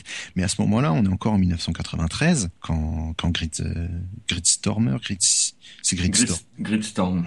Parce que euh, ouais, Gridstorm. parce que bien, Grid, celui-là. Grid, Grid Seeker c'est un Ouais, c'est ce que j'allais dire. c'est-. Après, après il y a deux écoles. C'est comme partout. Ouais. Et le- en fait, on a, on est encore en 93 à ce moment-là, et le jeu suivant d'Ikeda, c'est en 95. Il fait Donpachi. Et Donpachi, tout le monde y voit déjà un embryon de, un embryon de Danmaku, évidemment, puisque on est juste avant, euh, juste avant de Donpachi, parce que c'est dans la même série, parce que tout ça. Mais à la base, Ikeda a construit ça comme une suite de, de Grindstormer, et il a pas osé y aller sur les, sur les boulettes et, et sur les patterns. Et il le dit lui-même en interview. Il doit Dodonpachi à Battle Galega parce que parce que Yagawa c'est Voilà, un fou. Yagawa, c'est. parce que parce que Yagawa c'est un fou. Si Yagawa a une telle fanbase alors qu'il a fait que 5 jeux dans sa vie, c'est Ouais. pas pour des Non, mais allez sur système 11, il y a une putain d'église dédiée à Yagawa. Parce que quand il quand, quand il fait l'un de ses premiers jeux qui est euh, putain oui il y a Reka avant. excusez-moi pour excusez-moi pour le gros mot mais euh, je pensais surtout à euh, Le son- premier, c'est Laser Fight. son, son jeu avec le dans, dans un univers euh, western Euh, Gun Frontier, c'est pas son premier jeu. Merci. Merci Gun Frontier. Gun Frontier, c'est pas son jeu. C'est c'est ce qui l'a beaucoup inspiré parce qu'il faisait que de le torcher en arcade. C'est son chemin préféré. D'accord. Donc j'ai encore lu de travers. Ça ça c'est la Google Trad ça. c'est pour ça Ouais, que c'est suis- intéressant d'avoir les interviews en anglais. Ah, Shmup Nation. Je regardais là sur un site euh, Arcade Otaku, un wiki. Euh, son premier jeu c'est Laser Fight, après c'est Reka, puis Battle Garega et ainsi de suite. D'accord. On a dans dans la fin de Toplan, on a donc dans ce dans ce Gun Frontier et on a dans d'autres jeux qui sont sortis avant tout ce qui est embryon du du bullet L. Même quand vous jouez à au premier jeu Saikyo, euh, c'est des jeux qui sont ouais. définitivement orientés old school, mais dont la vitesse euh, amène les l'embryon de ce qui sera le de ce qui sera le bullet L. Mais le ce que Battle Garega est le premier à faire, c'est le côté géométrique des patterns. C'est-à-dire que bah, c'est là qu'on va avoir euh, voir, voir apparaître ces patterns en corolle dont on dont on parlait tout à l'heure et ce, et ce, et ce genre, et ce genre de choses. Parce que il y a vraiment une science de la pattern qui va se développer à ce moment-là. Et du coup le but du jeu ça va être non plus d'esquiver la technique du pâté de maison euh, à l'ancienne non plus donc d'esquiver toute la grappe mais de passer Oui. au travers. Et de jouer passer au travers voilà et pour passer au travers il va falloir un truc et c'est ça qui marque la naissance La du hitbox. il faut réduire la hitbox. Mm. Et à côté de ça, vous avez, puisqu'on est au milieu des années 90, on est en pleine montée de ce qui s'appelle, euh, de ce qu'on appelle communément les shoot à système. On a le début des systèmes de scoring complètement dingues pour les japonais fous. Oui, ça c'est c'est de l'aveu de Yagawa, il a fait ça vraiment pour faire plaisir aux exploitants de salles parce qu'il jugeait qu'un shmup, si tu passes pas plus de temps, c'est pas super fun et intéressant. Donc il fallait un système qui justement te fasse revenir avec ta petite pièce histoire de le. Voilà, te- Voilà. Te, pousse à claquer ça. des sous. Exactement ça. Et donc quand vous voyez un Danmaku euh, factuellement en fait, vous dites oui bon alors des gros patterns, des boulettes fluo, un petit vaisseau et puis euh, et puis et puis et puis ça va vite. Euh, là en l'occurrence euh, on est sur euh, un screenshot de Dodonpachi. Hein Sauf qu'il y a autre chose derrière le screenshot de Dodonpachi. Il y a tout le système de jeu. Système de Et- chain, etc. voilà. Et tout ça naît dans Battle Galaga et tout ça suit derrière ensuite. On en a encore derrière dans Battle Back Raid, on en a encore. Euh, Ps- Psycho va s'y mettre aussi à faire des systèmes de scoring de plus en plus euh, de plus en plus fous. Et c'est l'une des l'une des nombreuses marques du Danmaku. C'est non seulement la forme des patterns et les masses de collision, mais aussi le système de score hyper Relou. Fourni et euh, particulièrement lourd pour les gens qui ne s'intéressent pas au scoring. Mais j'ai une petite question de nous par rapport à ça, mhm. parce que moi, point de vue de point de vue historique, je je suis pas trop, tu vois, je sais à peu près les dates des jeux, mais bon. Est-ce que euh, c'est peut-être bête à hein, la question que je suis posée. Mais, est-ce que les systèmes de scoring se sont pas euh, développés de plus en plus durs euh, avec le déclin du shoot Oui. Justement, justement pour pour arriver à, en faire plutôt que de perdre complètement un genre, en faire un genre de niche. C'est ça. C'est exactement C'est à partir de Battle Gear il y a, tout ce virage-là. Vas-y, je te laisse continuer sur le pad. On, on, est à un moment en fait où euh, le shoot c'est plus de la c'est plus de la grosse destruction et surtout le shoot n'a plus n'a plus la cote en arcade. Depuis 1991, on veut des jeux eh de baston.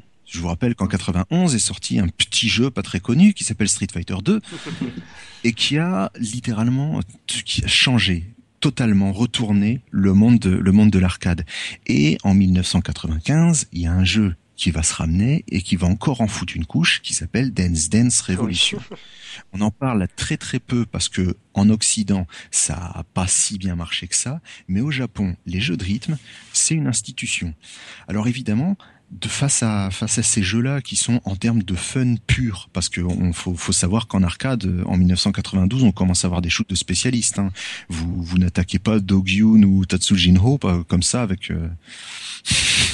pour, pour, rigoler deux minutes hein. faut, faut les apprendre ces shoots là donc on est dans une on est dans une phase euh, déjà descendante à ce moment-là pour le pour le shoot parce que euh, on est au bout du bout de ce que peut faire le, le shoot old school et à partir de 1993 1993 Batsugun il y a une, une espèce de changement d'ADN qui va se qui va se créer dans le monde du shmup où non seulement on va changer la manière de présenter les jeux, c'est-à-dire qu'ils vont devenir de plus en plus colorés et attrayants. C'est pour ça que les, les jeux cave sont autant de succès parce qu'ils sont visuellement extrêmement attrayants et parce qu'on a l'impression de faire des trucs de fou ils ont leur charte graphique, de toute façon, les caves. Hein. Tu, vois un screen, tu sais que c'est un cave.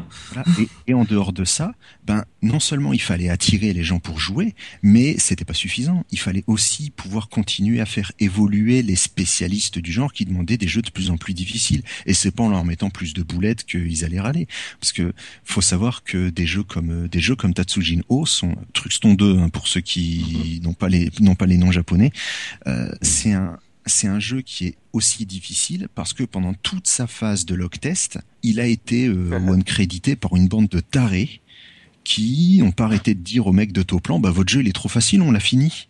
Et du coup, Toplan devait faire un jeu de plus en plus difficile au fur et à mesure du, des, des, location tests, des location tests. Et donc le jeu qui est sorti au final euh, était un jeu complètement pété et que ben pratiquement personne, à part des fous furieux, savent euh, savent finir. Et puis dans Truxton 2, t'as un système de waypoint aussi euh, qui rend dingue, je crois ça c'est parce que on, est on est encore dans le shoot à l'ancienne. Mm. Et euh, donc il y a tout à partir de 1993 en fait, et essentiellement chez Toplan, hein, parce que la, la dichotomie quand tu passes de Truxton 2 à euh, à Batsugun, tu la sens la différence. Euh, ouais, tu, clairement, tu, clairement. Tu, le sens 1993 et le changement d'ADN.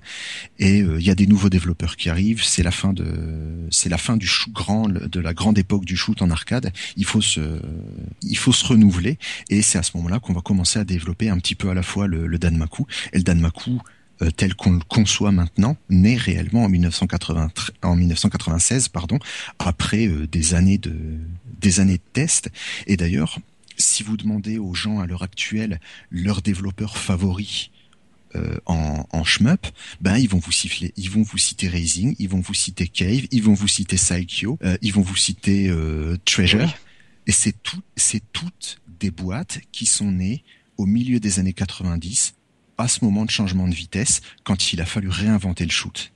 Donc en gros, il n'y aurait pas eu euh, la bifurcation vers le Danmaku. Euh, pour caricaturer, il n'y aurait pas eu ça. Euh, il y aurait pas le au lieu de devenir au lieu de devenir un genre de niche, ça aurait été l'abandonware. Ah, quasiment ce serait un genre mort. Hein. Honnêtement, si les développeurs japonais n'étaient pas si attachés à ce genre et, et n'avaient pas essayé de complètement se révolutionner eux-mêmes, parce qu'il faut savoir que euh, Batsugun, c'est les mecs de Truxton 2, c'est la même équipe, c'est-à-dire que c'est des mecs qui font des jeux depuis 1987, qui font des, c'est les gars qui ont fait Tiger Ellie limite, 84 Tiger Ellie si je dis pas de bêtises. Euh, donc c'est des mecs qui font des shoots depuis pratiquement 10 ans à ce moment-là et ils doivent eh révolutionner leur manière de travailler, leur manière de penser le shoot et leur manière de le distribuer de le présenter. Donc il y a une révolution réelle qui se fait et euh, quand euh, quand je dis honnêtement que la période la plus intéressante pour étudier le shoot, c'est celle entre 1993 et 1997 je le pense très très sincèrement. ça comme le virage de la 2D à la 3D. Hein. Entre autres. Ouais, ouais, ça, ça rentre, ça rentre dedans. C'est aussi le virage où on passe de l'arcade à la console parce qu'en 94 il y a la PlayStation qui arrive et à ce moment-là on a vraiment des consoles qui sont à même de proposer exactement ce qui se fait en arcade. D'ailleurs, le STV, c'est une Saturn, portée sur arcade. Le Taito Genet, c'est une PlayStation. Le, ZN1, c'est une PlayStation aussi. Le ZN1 de Capcom, c'est une PlayStation. À ce moment-là, les systèmes d'arcade deviennent des consoles. Maintenant, les systèmes d'arcade sont des PC. On a on a vécu une autre, un autre changement au, tournant des années 2000. Mais euh, ouais, les Taito Typics. C'est ça. Il y a, il y a vraiment un, il y a vraiment un renversement en fait du marché, euh, du marché du shoot sous énormément d'angles. Il y a vraiment énormément d'angles d'attaque. On peut, on peut parler des supports, on peut parler de, du gameplay en lui-même, on peut parler de, des moteurs graphiques. On peut parler de tout ce qu'on veut et à chaque fois on revient à un truc, c'est que bah, en 1992, on arrive au pic en fait de ce qu'est le de ce qu'est le shmup old school. Il faut se il faut se renouveler et euh, il y a il y a des développeurs qui pondent des idées par paquet de 12 000. Alors que alors que le shoot avait pratiquement stagné en fait entre la fin des années 80 et le début des années 90. De toute façon, dans le commerce, on dit souvent, on dit toujours qu'il y a un cycle de vie d'un produit. Euh, mhm. t'as as la as la période où il est en forte en forte croissance euh, pendant une certaine durée. Après, il stagne. Après, il y a une, période où, où, il rétrograde. Et c'est toujours à ce moment-là que souvent les, les, industriels ils ont tendance à répondre à un nouveau euh, un nouveau un nouveau produit qui correspond aux besoins de l'époque ou qui crée une nouvelle une nouvelle envie ou une nouvelle demande ouais c'est ça. Et euh, c'est exactement ce qu'a fait euh, Battle Galega. Mais c'est ce qui ce qui est marrant c'est que de nos jours euh, avec l'arrivée le doujin ça commence à se démocratiser pas mal. Et ce qui est marrant c'est que plus le temps passe, plus j'ai l'impression que donc comme tu disais, tu as eu la période euh, la période old school, on va l'appeler comme ça si, pour caricaturer. Donc tu eu la période old school, puis après tu as eu euh, la période euh, new gen ou current gen qui est vachement focalisée sur le Danmaku. mais plus ça vient, plus j'ai l'impression que maintenant les deux genres se côtoient parce qu'il y a beaucoup de titres récents qui reprennent les principes old school en fait. Bah oui, parce qu'on est arrivé à un moment où euh, Battle Galaga c'est 96, Vatsugun c'est 93, donc c'est des genres qui ont 20 ans. Mm. c'est des jeux qui ont 20, 20, 25 ans. Donc au bout d'un moment, il faut il faut se renouveler. Il y avait déjà eu un, renouvel, un renouvellement comme ça. Quand euh, quand je parle des shoots à des shoots à système, faut savoir que le shoot à système, c'est un genre qui court essentiellement de 1998 à 2001 où les jeux phares, c'est Gedarius, euh, Radiant Silvergun et Ikaruga. C'est les trois jeux phares de ce de, ce truc. Donc c'est des jeux qui sont très très ciblés et qui demandent autre chose en fait que simplement des bons réflexes arcade. Parce que c'était encore des bons réflexes arcade le, le, Danmaku.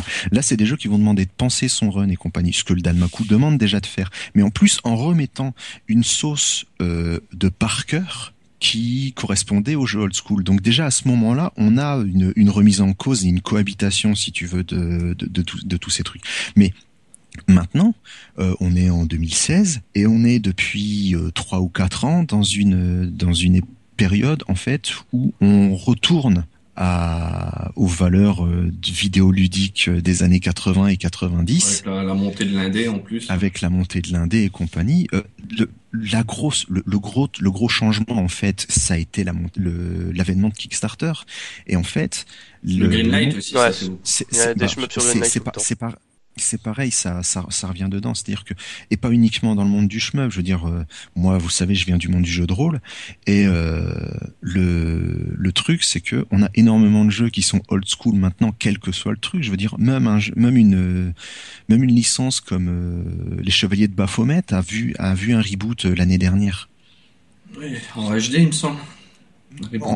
En, HD, mais euh, à l'ancienne, quoi, avec euh, des, vrais, des vrais personnages dessinés, c'est-à-dire que c'est plus en c'est plus en poly en polygoné tout ça, et on est revenu à ce qui à ce qui est un vieux point and click en fait. Et euh, bah, on a ça aussi dans le dans le monde du FPS où on a arrêté les conneries à la Call of Duty et on a envie de revenir à des trucs qui sonnent plus Doom-like. Bah, regarde, il y a le prochain Doom qui va sortir bientôt. Voilà, et, et, on, se, et, on se retrouve avec des jeux qui se revendiquent euh, ancienne école, hein, old school. On revient à chaque fois à ce truc-là, old school. Même dans la musique, tu dois le sentir au niveau des, voilà, au niveau des, des, des, mouvements métal. Il y a énormément de groupes qui reviennent au heavy des années 80 en ce moment. Et euh, on, a, on, a, on a ça partout, c'est-à-dire qu'on est dans la fin de la fin de cycle euh, la fin de cycle montant et on va repartir en arrière et on va recréer un nouveau cycle et euh, recréer de nouveaux trucs d'ici euh, d'ici quelques années.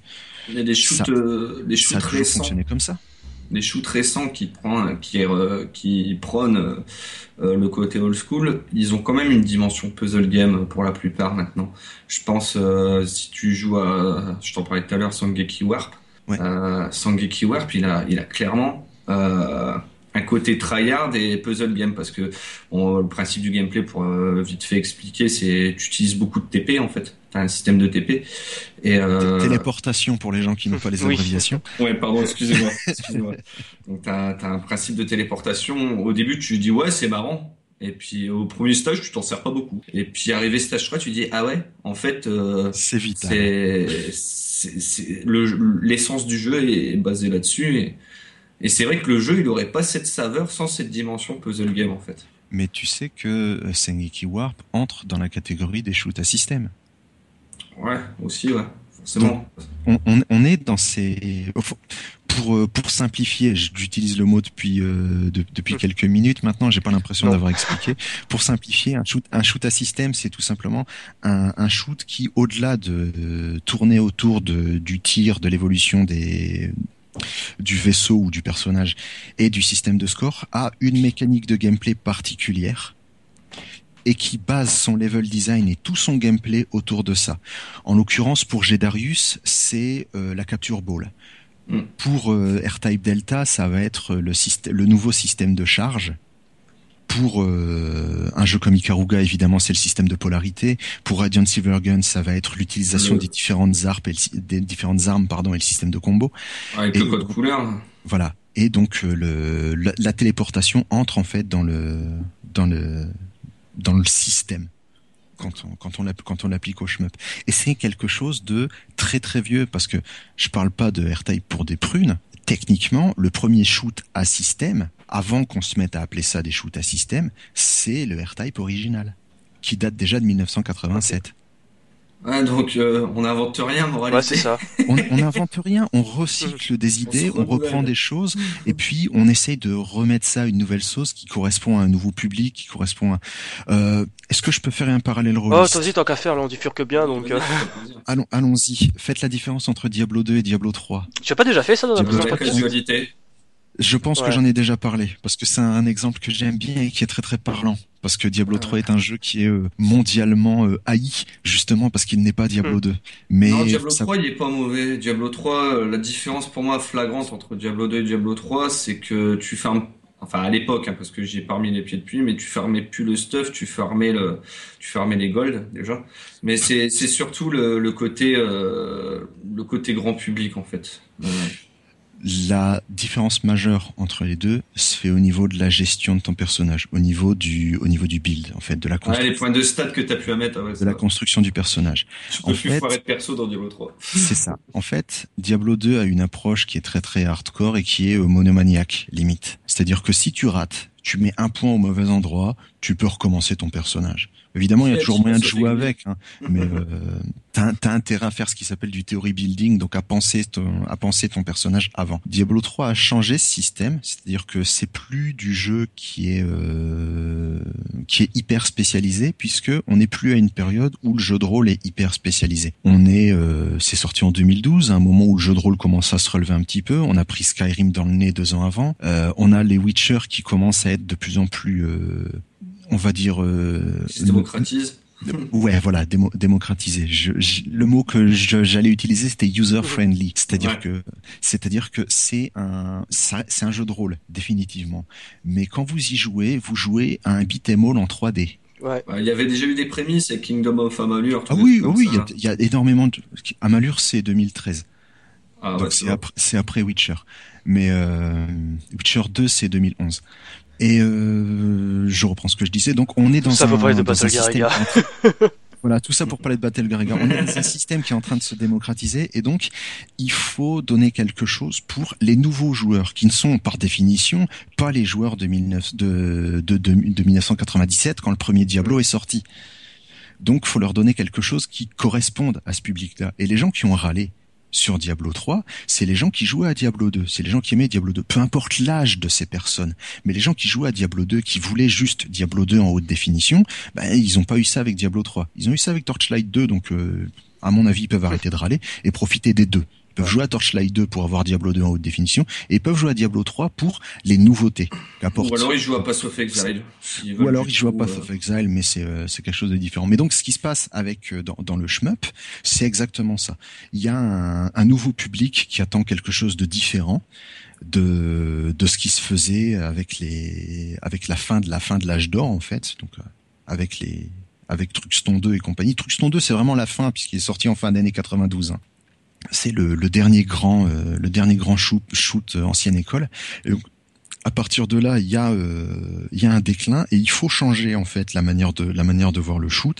Ça met quelques années et puis il y a un- une explosion qui se passe donc avec la sortie de Battle Garriga. Les gens retournent en salle, les gens reviennent au shmup. Et derrière, il y a Dodonpachi qui cimente en fait ce que sera euh, le le Danmaku tel qu'on tel qu'on le voit maintenant. C'est-à-dire que Dodonpachi c'est le Danmaku avec les boulets Ouais. de fluo, avec Le le, truc, avec le masque de collision, avec les chaînes, avec tout Avec le musiques euh, bien. Voilà. le, le manifeste. Mais sans Battle Garriga, il n'y a pas de Dodonpachi. Et dès les années suivantes, il faut déjà amener quelque chose d'autre. Et on a des jeux comme Ikaruga qui sortent et qui apportent Avec encore le, autre ouais, les chose notions de puzzle Et puis- game qui était déjà auparavant avec Silvergun, notions de puzzle mais qui a été streamliné parce que Radiant Silvergun c'est un putain de jeu de merde, quand même, il faut le dire. Ah, non, non, il, a, il a putain d'aura, je sais que c'est un jeu qui est bon, mais putain le système, arrêtez les gars, ceux qui disent le meilleur chemin, vous avez rien compris à la vie. Vous avez jamais joué. moi, tu vois ce qui, Ou alors ils sont fous. Oui. Moi, ce qui m'énerve quand on parle de, quand tu parles avec quelqu'un qui, qui, qui shmup pas en général, il va te citer deux jeux, il va te citer Radiant Silvergun et Ikaruga. Et euh, le problème, c'est que je trouve, c'est, des très bons jeux, mais moi, je, je reconnais la qualité des titres, mais c'est pas ce que je recherche euh, dans, dans, dans, dans un shmup. Et euh, le problème, c'est que les, les gens, en fait, ils ont une image biaisée du, du shoot 'em up, je pense, en, en se focalisant sur, euh, sur des titres Mm. comme ça. Enfin, c'est mon, c'est mon avis. Après, euh, D'autant que c'est pas les deux premiers qui sortent. hein. Le premier qui sort, quel que soit le, premier shmup qui sort, quel que soit public auquel tu demandes, que ce soit des spécialistes ou pas, le premier qui sort à chaque fois, c'est R-Type. Ouais. Bon, R-Type, c'est un bon jeu. non, Ouais, là, Rien, que là plus, hein. aussi, on est dans un jeu qui est extrêmement difficile, avec un système qui est très très particulier, avec euh, avec la force. Personnellement, j'ai jamais su jouer à un R-Type c'est de ma vie. J'arrive pas, à- j'arrive pas à gérer la force. C'est beaucoup trop Ouais, on vient difficile ce système moi. de compagnon, que- quoi, qui est chelou. Voilà. ouais, je suis une vraie bille. Ah, mais alors sur toi, t'es pas le seul. hein. euh, Donc c'est des jeux qui ont marqué leur époque, qui ont fait qui ont fait leur truc, et au bout d'un moment, ben faut changer. Et il y a toujours des jeux qui vont revenir apporter de l'eau au moulin, lancer une nouvelle dynamique, et euh, dont on se souvient avec beaucoup de beaucoup de nostalgie et d'amour, comme euh, notre ami Mhm. Geek, qui est un fan absolu de Battle Galaga. moi, j'adore tout ce qui est ambiance, les musiques et toutes les histoires à côté. Après, je suis une bille euh, pour y jouer, mais bon. Et tu vois, Ah, ça, Il y a une différence entre aimer un jeu et, et y Voilà. être bon. hein. J'ai Darius, j'adore ce jeu, mais j'y suis mauvais. C'est moi, je peux te dire qu'une fois que j'ai joué à Battle Garriga, j'ai- j'avais j'avais la, la musique et je fais, mais putain, merde, mais ce jeu. Waouh! J'ai mis 10, j'ai mis 10 ans à finir Red 3, les mecs. 10 ans. moi, tu l'as fini, c'est déjà ça. Ouais. Mais tu vois, c'est le, moi, ce que j'aime bien dans, dans, dans le shmup, par rapport, je vais prendre euh, tout, tout exemple de jeu vidéo confondu, tout style de jeu vidéo, c'est que plus le temps passe, plus, euh, je parle pas de casualisation, attention. Je, je préfère le préciser tout de suite. Euh, De toute façon, ça veut fait- rien dire casualisation. ouais, on est d'accord. En fait, le truc, c'est que maintenant, c'est le jeu qui s'adapte aux joueurs. J'ai, globalement, pour les trois quarts des, des nouveaux titres, euh, c'est des jeux qui s'adaptent aux joueurs. Déjà avec les campagnes Kickstart et tout, ça c'est encore pire. Mais le, le, shoot up, le genre shoot 'em up, je trouve c'est un des derniers bastions où c'est encore aux joueurs à s'adapter au jeu. Tu vois, l'époque, l'époque où t'achetais un jeu à la jaquette et tu t'arrivais chez toi, tu disais mais il est pourri ce jeu. Et puis bah comme t'avais claqué ton quota de jeu pour euh, pour les trois mois à venir, bah bah tu tu tu tu t'y attelé quand même et finalement tu t'acharnais et tu finissais par apprécier le jeu. Et ben je pense que dans dans dans le shmup, même si le shmup évolue, le genre évolue, on est toujours dans le côté euh, l'homme contre la machine où c'est à l'homme de s'adapter chose qui se perd dans les trois quarts des jeux qui sortent actuellement euh, dans d'autres genres. Alors ça c'est tout simple, c'est parce que c'est encore un jeu arcade. Hmm, c'est des, des, jeux qui peuvent pas sortir du système arcade, donc c'est quand même des jeux qui sont faits pour te mordre la tête. Bon, on va finir avec Battle Area pour dire que les musiques c'est de la bombe. Lisez les interviews sur Shmuplation de Manabu Namiki et aussi toutes celles qui vont sur Niyagawa. C'est une ressource incroyable d'informations. Shmuplation. c'est vraiment de la bombe ce site.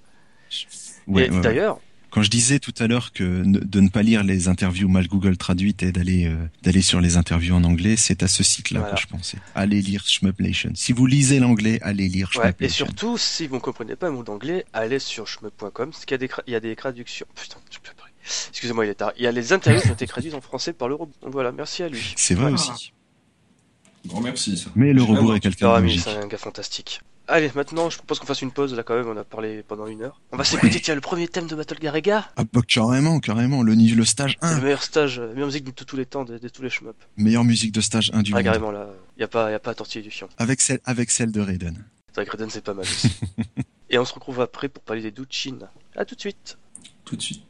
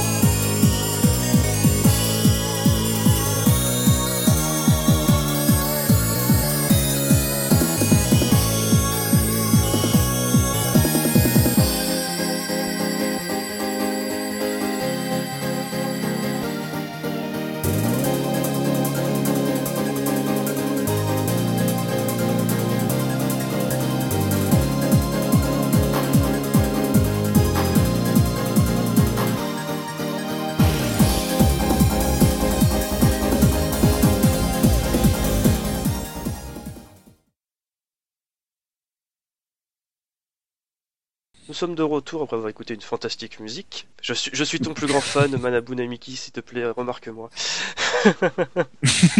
Senpai, notice me. Oh merde.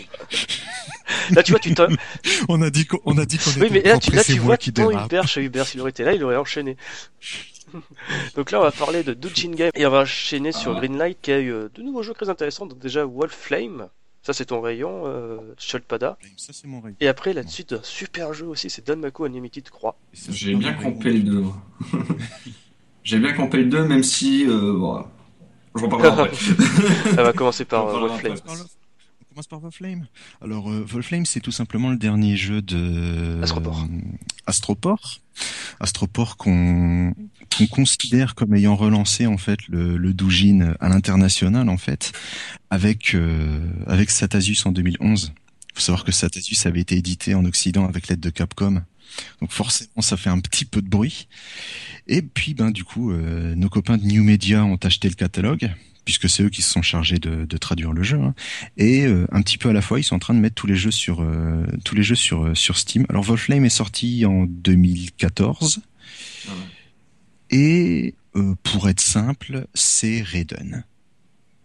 Ouais, c'est carrément ça, avec système de lock. Euh. Dans une dans une nouvelle version, c'est-à-dire qu'il y a euh, le, système d'armement est, est, légèrement légèrement différent et très très astroportien en fait. et le, le découpage des niveaux également. Mais sinon, bah, c'est Raiden, tout simplement une nouvelle version de, une nouvelle version de Raiden. C'est sur le Greenlight pour l'instant, c'est super bon, et ça a été greenlighté. Hein. Mm. Ah oui, ça. Après, il existe, euh, vous pouvez l'avoir en version boîte pour pas trop cher aussi. Hein, c'est ce que je dis. C'est sorti en 2014 au Japon. Euh, c'est dispo depuis un moment. Donc ça vient de, ça vient d'être greenlighté. On sait pas encore à quel tarif ça va sortir, mais étant donné que c'est du, c'est du Astroport, que c'est New Media, on peut tabler sur 15 balles. 10, 15 balles, je trouve ça fait rush pour une version digitale. Bah, si c'est ce prix-là, je trouve ça. Il est vaut, hein, il est vaut, hein, clairement, mais moi, je, je sais que je squatte une boutique. Je sais pas si vous connaissez Seven Hero. Enfin, non, non. Euh, ça me dit quelque chose. C'est une petite boutique d'ougines. J'achète mes dougines là-dessus depuis des années et des années. Et là, je suis en train de vérifier, mais il me semble que la version boîte, même frais de port compris, elle est moins chère que ce que tu dis. Dans ce cas-là, il sortira probablement à, à 9,99 alors. Ouais, ça serait, ouais. Je pense qu'on se rapproche plus du tarif là. Je me demande à quel, je me demande à quel prix sont les autres en fait. Du coup. La Sangeki War, par exemple, en version boîte, il fait 1800 yens. Ouais, non, à l'heure actuelle, euh, Vulkaiser est sorti l'année dernière, est sorti l'année dernière, ouais, à 5 euros. Satasus Steel Strider en vaut encore, en, en valent encore 6. Armed 7 c'est 5 et Gigantic Army 6 euros. Donc on peut tabler sur du 6 euros maximum. 5,99. Ce qui est nettement plus intéressant que 12-15. Mais ça, de, de, toute façon, à moins de 10 boules, le jeu, il les vaut, il les vaut clairement. C'est, voilà. Si t'aimes bien le, la pâte à l'ancienne, parce qu'ils ont une pâte graphique bien particulière aussi. Ils ont un hein. très très très très industriel. Bah, si vous avez aimé Satasus, Satasus qui était bêtement euh, une, une, nouvelle version de Gradius, si vous avez bien rigolé sur des jeux comme euh, comme Gigantic Army ou euh, ou Vulkaiser, honnêtement Vulkaiser, Vulkaiser c'est absolument génial. Et donc euh, il y a la, la, version locale de, de Raiden, Wolflame, qui est sorti en 2014, et le jeu de l'année dernière qui est euh, comment Sengeki Warp donc dont on a parlé tout à l'heure, qui est d'ores et déjà euh, annoncé dans les tuyaux par euh, par New Media. Bon, faut savoir après qu'ils ont mis trois ans à nous sortir Steel Strider et Vulkaiser, donc peut-être pas aller trop trop vite. Hein. non, mais c'est Ast Astroport, ils ont ils ont vraiment leur leur propre style. Leur style graphique, leur propre patte, tu reconnais, c'est pareil, c'est comme un cave, en fait, tu reconnais direct leur, le, le, genre. Mais... Il faut savoir, on a dit c'est comme un cave, ça veut pas dire que ça ressemble à du non, cave. Non, hein. je parle en, en termes de, tu vois, tu vois l'écran, tu vois l'écran, tu sais que tu sais que c'est un voilà. on, est, on, est, on, est, bien, on est bien d'accord que nos, nos auditeurs ne, ah, ne non, se non, prennent pas sur ce qu'on dit. C'est moins un jeu cave. ça n'a rien à voir. C'est très très old school euh, les, les, jeux Astroport et euh, ça paie pas de mine honnêtement. Ça se voit que c'est c'est développé par trois potes euh, dans leur euh, dans leur appart parce que c'est développé par trois potes dans, par trois potes dans leur appart. Mais ben c'est des jeux qui sont d'excellente qualité. Honnêtement, c'est mon développeur de Doujin ah, ça, ça, ça pas douté. en même temps, si les mecs font du Gradius et du Raiden, ouais. forcément au bout d'un moment ça me parle. Et tu vois, même si le jeu, les, graphiquement, ça, ça c'est pas une orgie euh, des yeux, quoi. Ça, ça fait pas. De... Euh, mais c'est pas, c'est propre et en plus, euh, t'as une très très bonne euh, lisibilité des, des patterns. Chose que il y a beaucoup de shoots où ils t'en mettent plein la vue et euh, t'as tendance à avoir des problèmes de lisibilité. Celui-là, il y en a pas. c'est les shoots astroport. Quand t'as un pattern, si tu l'as pas esquivé, c'est que t'es mauvais. ou que tu l'as pas encore appris. Parce que voilà. c'est des jeux qui puent quand même. Alors c'est des jeux qui vont vite, c'est des jeux qui sont très très modernes. De ce côté-là, il n'y a pas de problème. Mais ils puent quand même l'ancienne école. Donc c'est des jeux à, des jeux à apprentissage. Ah, c'est Die and Retry. Hein. C'est c'est clairement ça. On dit, on dit trial and error. On dit trial and error. On dit pas oh, die and retry. Ça veut rien dire die and retry. Ça n'existe pas. Trial and error. Cours de linguistique, cours de langue, attention. oh là là. Très très très très important. Salut le chat. And retry, en fait, c'est un, c'est ah. un terme typiquement, euh, typiquement français. C'est un peu comme euh, beat'em Ah oui. Alors que les, ouais, les anglophones disent beat, on dit, on dit beat'em up. Les, enfin, on dit beat'em up. Les Américains disent beat'em up. On dit beat'em all. On se comprend tous, hein, mais. Ouais, c'est un abus de langage. c'est un anglicisme tout simplement. C'est-à-dire que c'est pas notre langue maternelle, donc forcément les les phrases qui ne veulent rien dire, on s'en rend pas compte. Mm.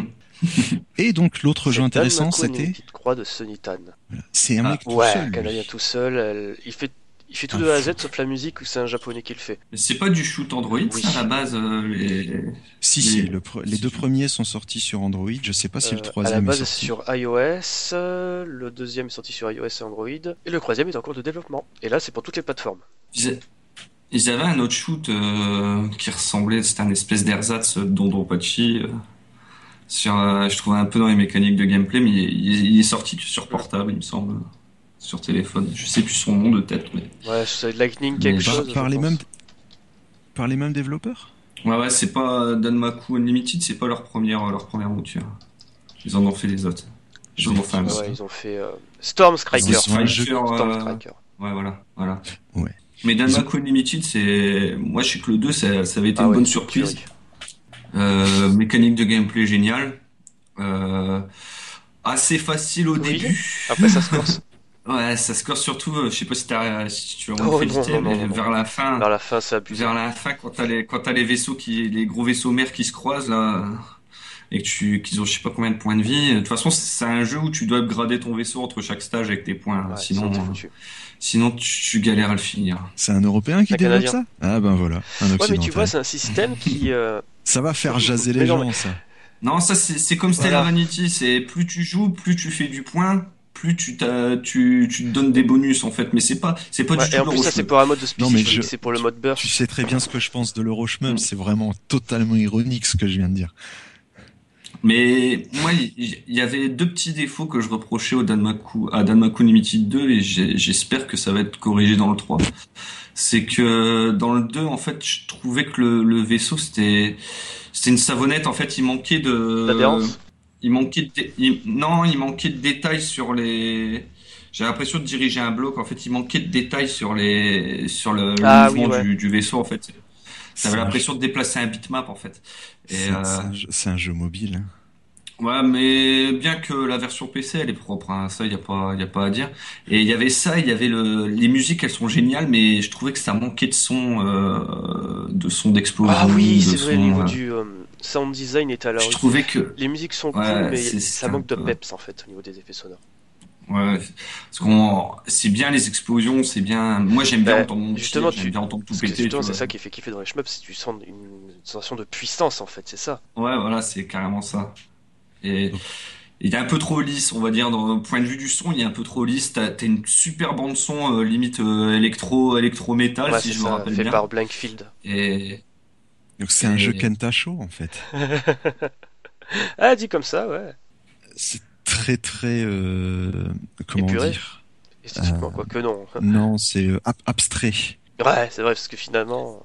Très très abstrait avec un sound design assez euh, assez limité et vraiment euh, droit au but. C'est-à-dire qu'il n'y a pas d'habillage, rien du tout. C'est ton shoot, des patterns. Ah, mais l'habillage, quand même, je trouve très élégant. Bah, Un jeu Kentacho quoi. non, les couleurs, Ah elles ouais. sont belles. Hein. Ça, t'as l'impression d'être sous Tranxène hein, quand tu joues à jeu là. Ouais, mais l'avantage, c'est que. c'est vachement pas critiqué le côté graphique, j'ai vraiment parlé du de, de game design. euh, l'avantage avec justement cette- ce- ce- ces couleurs, c'est que moi tu distingues bien les patterns. Il n'y a pas de souci à ce niveau-là. Ouais, puis je trouve le- la géométrie des patterns est vachement bien faite. euh, c'est vraiment un, un shoot. euh, bah, je vais pas le mettre dans mes meilleurs shoots, mais c'est un bon shoot, euh, c'est un bon divertissement. Tu vois, un peu comme quand tu regardes Beethoven le dimanche avec tes gosses. Tu vois, c'est c'est pareil. C'est un, c'est un bon jeu. Tu passes un bon temps dessus.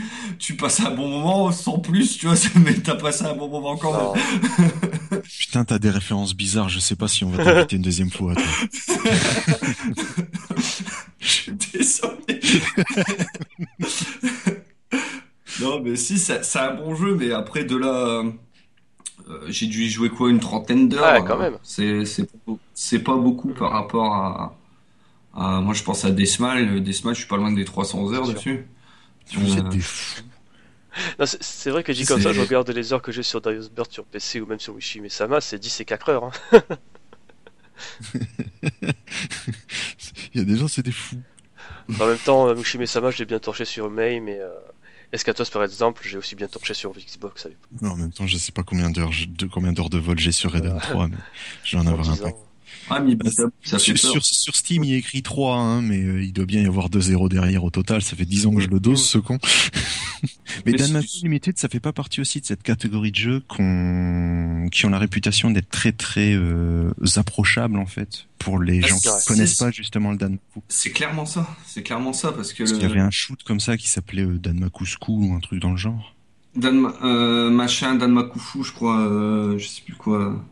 Non, je confonds avec Atu, pardon. Enfin bref, c'était un jeu de un- jeu qui se présentait sous forme d'énormes tutoriels pour euh, apprendre les mécaniques du Danmaku euh, Ah non, là, c'est pas un tuto. qui bien.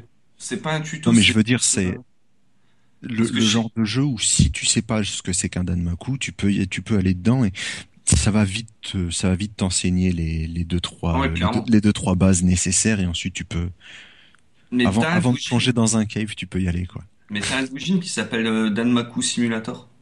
C'est à celui-là que je pense, je pense. Ah, ok. Bah, celui-là, c'est vraiment euh, un training pour le Danmaku. mais euh, mais sinon, le Danmaku Limited, ça fait partie de ces jeux euh, bah, comme euh, comme un Deathmile. Hein, c'est c'est c'est abordable. Ça- C'est très abordable. Et c'est tu peux aussi performer dessus, quoi. Donc euh, donc c'est c'est vraiment bien. En plus, le, le la mécanique, euh, tu, tu- c'était le mode burst, c'est ça que tu, Euh, tu oui, disais c'est tout à ça, c'est l'heure en effet celui-là où tu peux upgrader ton, évo- ton, putain, ton vaisseau après chaque partie. Ça, c'est c'est vraiment bien fait. Entre chaque, ni- entre chaque partie, tu as récupéré un certain nombre de, XP. de, de points qui te permet de, de te rajouter des, des boucliers, une vie, une bombe, de la puissance de tir. justement, ces options sont pas définitives, tu peux toujours enlever des points et le mec par exemple sur d'autres euh, statistiques. Par exemple, tu dis tiens, aujourd'hui je vais me faire une partie où je vais faire le jeu d'une crête sans me soucier du score ou quoi que ce soit, paf, paf, le mec plein de continue. Bah, ou même, tu vois, pour ce, parce que moi, je sais que je fais pas partie des, des joueurs à scoring, je suis plus dans, dans, dans le côté survie. Et euh, pour les joueurs survie, c'est pas mal. Tu, tu peux te, tu peux te fixer des, des objectifs. Euh, ah bah aujourd'hui euh, j'enlève tout le bouclier, je mets fond dans le tir. Ah bah aujourd'hui je mets mon tir au minimum. Ah bah aujourd'hui je joue avec telle option. Tu vois, tu, tu peux y aller crescendo comme ça. C'est pas mal. Donc en termes de gameplay, tu te retrouves pratiquement avec 250 jeux en un. Non, Bah, tu t'es... Ah. Comment on exagère à ce niveau-là Pas tellement. ouais. C'est juste qu'on a plus tendance à revenir parce que justement on peut, on peut avoir une nouvelle expérience à peu près de chaque partie. Quoi. D'accord. C'est une bonne replay value, mais il faut plus prendre ça comme Voilà, du ça, bonus c'est pas pour, le euh, cœur du jeu. pour les, les gens qui, qui cherchent à, à, à limer le jeu, en fait. tu vois. Si tu veux apprendre à limer le jeu, c'est un bon moyen de, d'y aller tout doucement, en fait. C'est en plus un truc qui était bien, enfin, un truc qui était bien. C'est que j'avais apprécié que Danmaku Unity 2, c'est un jeu qui brillait vraiment sur PC parce que sur euh, téléphone, je vois pas comment tu peux faire une partie euh, complète. C'est impossible. C'est à un moment j'étais dans un transport en commun, j'en avais pour 20 minutes, je tapais au troisième stage, j'ai fait putain qu'est-ce qui se passe? C'est vrai qu'il est assez long. euh, Les, les, les niveaux, ils sont super longs, quoi. C'est voilà, parce que moi d'habitude à ce moment-là je jouais à... Dan- En fait je jouais en parallèle à Danmaku Unity 2 et à Gothic Maotome. Maotome en 20 minutes je faisais, tu vois, je, je gaspillais toutes mes euh, stamina et j'ai débloqué plein de choses, c'était bien, j'avais avancé. Danmaku Unity 2 j'étais au troisième stage et j'ai fait putain merde, j'ai mal au doigt, euh, je commence à suer, qu'est-ce qui se passe? Je peux pas, je peux pas jouer à ce jeu sur mon téléphone. C'est Otome, là, c'est euh, Ah, le free to- free de, to- de Cave Le, le moyenne. free-to-play de Cave, ouais. Jamais essayé, celui-là. Il y a- il y a Ouais, sur ouais, il y Android est, mais euh, il faut, il Ouais, faut que ouais, tu il passes par est. une APK, je te la passerai si tu veux. Ça, il faut, il faut, il faut, il faut bricoler le, il faut bricoler le truc. C'est très sympathique. Moi, j'aime pas, mais c'est très très sympathique. Faudrait que je le teste à l'occasion. Je, je, je préfère d'autres, euh, d'autres Ah, c'est sûr. free-to-play en, en termes, en termes de shoot. C'est pas, euh, Mais c'est vrai que sur Steam, t'as de plus en... enfin, sur Steam, sur PC en général, t'as de plus en plus de, de bons doujins qui débarquent. Euh, Là, l'été dernier, on a eu une très très bonne Ouais. surprise, euh, Battle Traverse. Bah, qui avait d'ailleurs été encensé Battle par Traverse. Durant le podcast où il était invité. Et celui-là, c'est, tu prends Ketsui, tu prends, euh, tu prends Progir, tu mets tout en side scrolling avec des, des, des sprites bien gros, bien propres, avec des animations de ouf. On dirait un projet pro, en fait, ça, c'est, c'est un truc de fou. Ce jeu-là, c'est- moi, ça me faisait penser à Gundemonium, ce qui est tout sauf pro. hein. Game de Modium, c'est bien dégueulasse. Hein. Battle Traverse te fait penser à Gundemonium. Ah, complètement. Au niveau du Ah, système, tu veux sérieux? dire Oh non. Euh, graph- Graphiquement. aussi. Je veux dire, des gros personnages comme ça avec des gros sprites tout, des gros sprites tout ronds et des, et des Ouais, patterns la ultra colorés. Là, tu parles de la, tu parles de la Non, DA de c'est Game pas- qui est dégueulasse. Non, Gundemonium, c'est moche, hein. Tu peux pas comparer Gundemonium à Battle Traverse. Je suis désolé, là, je vais Bah, excuse, excuse-moi, je viens de le faire et euh, je trouve, moi, il me fait penser à Gundemonium. Ouais, c'est pas euh, méchanceté, Non, je, je dis ça très très sérieusement. Ça me fait penser à Gundemonium. Et J'aime bien Gundemonium, moi. Bah, c'est Gundemonium, c'est pareil, c'est c'est- Bah, moi, j'ai pas accroché personnellement. Je... Mais Battle Traverse, euh, je crois que c'est surtout le système de scoring qui m'a fait accrocher à fond. Puis t'as plein de petites subtilités, que les vies cachées et tout. Euh, pas mal de clins d'œil aussi. D'ailleurs, dans là, la Comic 89, je sais pas si vous suivez un peu euh, les sorties euh, Légèrement quand il y a des grosses jeux en fait. Bah, genre Valkyrie, euh, Hurricanova Scrail l'an dernier. Ouais. Bah, je vais vous linker un truc, il y a Battle Crust là qui, qui va sortir. C'est un que j'ai pas le dernier Sitter Screen, je m'en fous. Je fais grève de. Ah ouais, le Armored Dragon, je sais pas La démo Armored Dragon. dans les limbes. J'ai toujours pas trouvé la démo et tant que je l'ai pas entre les mains, je fais grève du Comic je m'en fous. Mais c'est pas une espèce d'arena shooter, ça? Complètement, c'est un truc, euh, un truc en 3D en fait à la, euh, comment ça s'appelle? Parce qu'on a, un, truc à la Desert Strike mais avec un robot. Ouais, ouais, ouais. T'as Desert Strike, comment j'avais compris. mais ouais, s'il y avait l'air sympa. Bah, si, Citers Kane, ils font, ils font du bon taf. Hein. C'est comme, euh, on avait. C'est la, la, la, trilogie Altinex, quoi. Ouais, Altinex. Ça aussi, ça aussi, s'il y a du doujin que vous, voilà, s'il y, a du doujin que vous voulez choper sur, euh, sur Steam, faites-vous le, les Tales of Altinex, les trois, hein, les trois sont excellents. Et si vous devez prendre qu'un seul, c'est. Enfin, surtout si vous voulez un placebo à Layer Section. Ouais, ça c'est clair. Ouais, c'est clair. Surtout si vous aimez Layer Section. Ouais. Bah, honnêtement, je préfère, euh, je préfère Altinex ouais. seconde, que je trouve plus, plus abordable en fait que les, que les deux parce autres. est plus proche, par exemple, d'un de... Reforce, euh, d'un Recrisis, pardon, ou d'un Restorm, je sais plus, putain. Bah, c'est le, il est en 3D aussi, effectivement, mais euh, non, c'est vraiment une question de. Bah, au contraire, je trouve qu'il ressemble plus à Radiant Silvergun ah ouais. qu'autre chose. Euh... Je veux dire, c'est un jeu où t'as une épée pour annuler les boules, euh, t'as une. Euh, le, tu combats à l'épée aussi, il me semble. Tu, ouais, tu, tu combats. T'as un Alors système là, de score vois, qui est très très euh, qui est très très cher, complexe. Shulpada, tu me l'as vendu parce que c'est un jeu, ça fait depuis des lustres qu'il est dans ma ludothèque Steam, je l'ai jamais lancé. Et. Al, le, ouais. Altinex Second? Ah, bah, voilà, je vais le lancer après les eh ben, ben lance-le. Lance Mais franchement, franchement, les trois. On a Kamui qui est très. Euh, est, Kamui, c'est juste, euh, c'est juste Gunlock. Ouais. Voilà. Mm. Purement et simplement, c'est Gunlock. Ensuite, on a Reflex qui fonctionne sur un système génial, qui fonctionne sur un système de bouclier. Où tu renvoies les patterns. Où on renvoie les patterns, tout simplement. Et euh, le level design est fantastique. C'est pas un jeu qui est très compliqué. J'ai pas dit que c'était pas un jeu qui était pas difficile, hein je suis incapable de le finir, mais c'est pas un jeu qui est compliqué à comprendre. Les, les patterns s'apprennent très très vite, c'est hyper accessible. Détroit, c'est définitivement le plus accessible. Et euh, un jeu très nerveux, Altinex Second. Voilà, très très très très agréable à jouer. Et ensuite, il y a Altinex Second qui est mais putain, un jeu Altinex Second, c'est putain de copie de Restorm. Euh, non, même les boss, il y a un boss, c'est le putain de boss 1 de Restorm. Euh, ben, en même temps, oui, c'est du, du jeu, t'as vu c'est quoi le... Altinex est sorti à l'origine en 93 sur FM Towns. C'était euh, bassement un mélange entre euh, entre entre Reforce, voilà. Je dis toujours Gunlock parce que je sais jamais si c'est Restorm ouais, ou Reforce. Après, je me suis emmêlé les pinceaux de trouver Restorm. Voilà, donc euh, c'est Gunlock avec un petit coup de un petit coup de side by, de side battler pour les gens qui savent qui, qui savent. Donc euh, mecha euh, mecha à l'épée. Très très très très intéressant mais très très peu connu en fait puisque ben c'est un jeu FM Towns et le FM Towns c'est probablement l'ordinateur Nippon qui a qui qui oh, s'est oui. le moins vendu de l'histoire. Personne ne connaît. Et c'est très très dommage parce que c'est une excellente machine, une excellente machine hors de prix mmh. donc euh, c'est pas la peine. Croyez-moi pour en chercher une depuis des années, ça ne se trouve pas un FM Towns. Peut-être la, le dérivé console, euh, le Marty encore. Ouais, le, le Marty il coûte 700 ouais. balles, euh, faut vraiment le vouloir. D'accord. Faut vraiment le vouloir. Et donc, euh, quand euh, quand Citers Kane, qui ne s'appelait pas Citers Kane à l'époque, est passé sur euh, est passé sur PC, ils ont développé Kamui. Kamui qui se passe en fait quelques années après euh, dans, dans, leur histoire, quelques années après l'histoire de, de Altinex.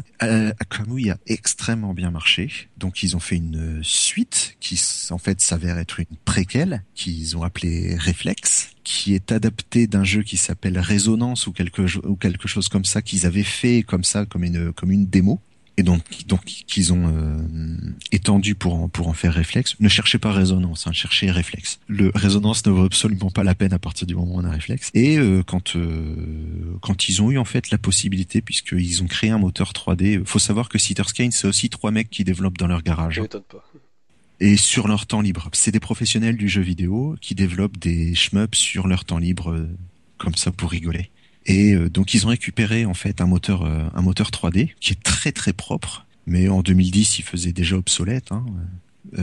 et ils ont décidé de faire un remake de leur jeu FM Town, ce que personne connaissait, et ils ont sorti Altinex Second, qui est donc une version en, en 3D de, en 3D polygoné de du tout premier Altinex et qui donc est un hommage autant à, à Gunlock qu'à euh, Restorm.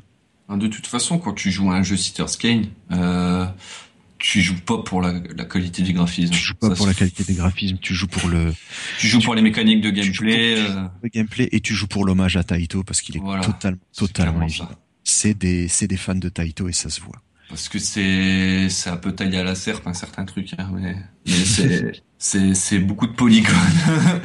Même, sur, même, sur, leur jeu en 2D. D'ailleurs, si je dis pas de bêtises, Arm Dragon est basé sur euh, le moteur, c'est le même moteur que qu'Altinex Second, donc euh, c'est un moteur qui a déjà 6 ans, quoi. Et ils font partie des références euh, quand tu penses Doujin Game. les noms qui reviennent tout le temps, c'est Sitters Kane, Art, Artesnate. ouais. Ça revient tout le temps. Et puis la, la Mizoun et Astroport. ouais, c'est vrai. Et d'ailleurs, je parlais tout à l'heure de la Comic 489. Euh, vous connaissez forcément, enfin, je pense, la série des Yakuga. Oui, on en a parlé tout à l'heure. Ouais. Eh ben, t'as eu Yakuga 7 euh, qui était sorti, qui était sorti l'année dernière. C'était un beat'em all. C'était un peu un spin-off, euh, un beat'em all avec une fillette. Euh, Dans un euh, univers toujours aussi gore. Ouais, érotique ouais. Je, je, je, le ferai essayer si tu veux. Non, non, merci. Mais euh, c'est vraiment pas mon truc. Ils en, ils en avaient sorti un très bon à la C88, c'était euh, Kiyome no Otome. Euh, un jeu avec, euh, comme d'habitude, deux fillettes, mais liées par un espèce de, de lien. Euh, où tu devais switcher de l'un à l'autre, etc. Mais euh, là, du coup, pour en revenir à Saga des Yakuga, ils sortent Yakuga 6, euh, il a été annoncé à la, enfin même pas, il y a une version jouable, je crois la C89. Euh, Yakuga 6, ils ont sorti Yakuga 7 avant Yakuga 6. Ouais, parce que Yakuga 7 c'est plus un spin-off de la saga que, parce qu'en fait Yakuga oh, c'est une saga de, comment expliquer, Yakuga c'est une saga de shmup.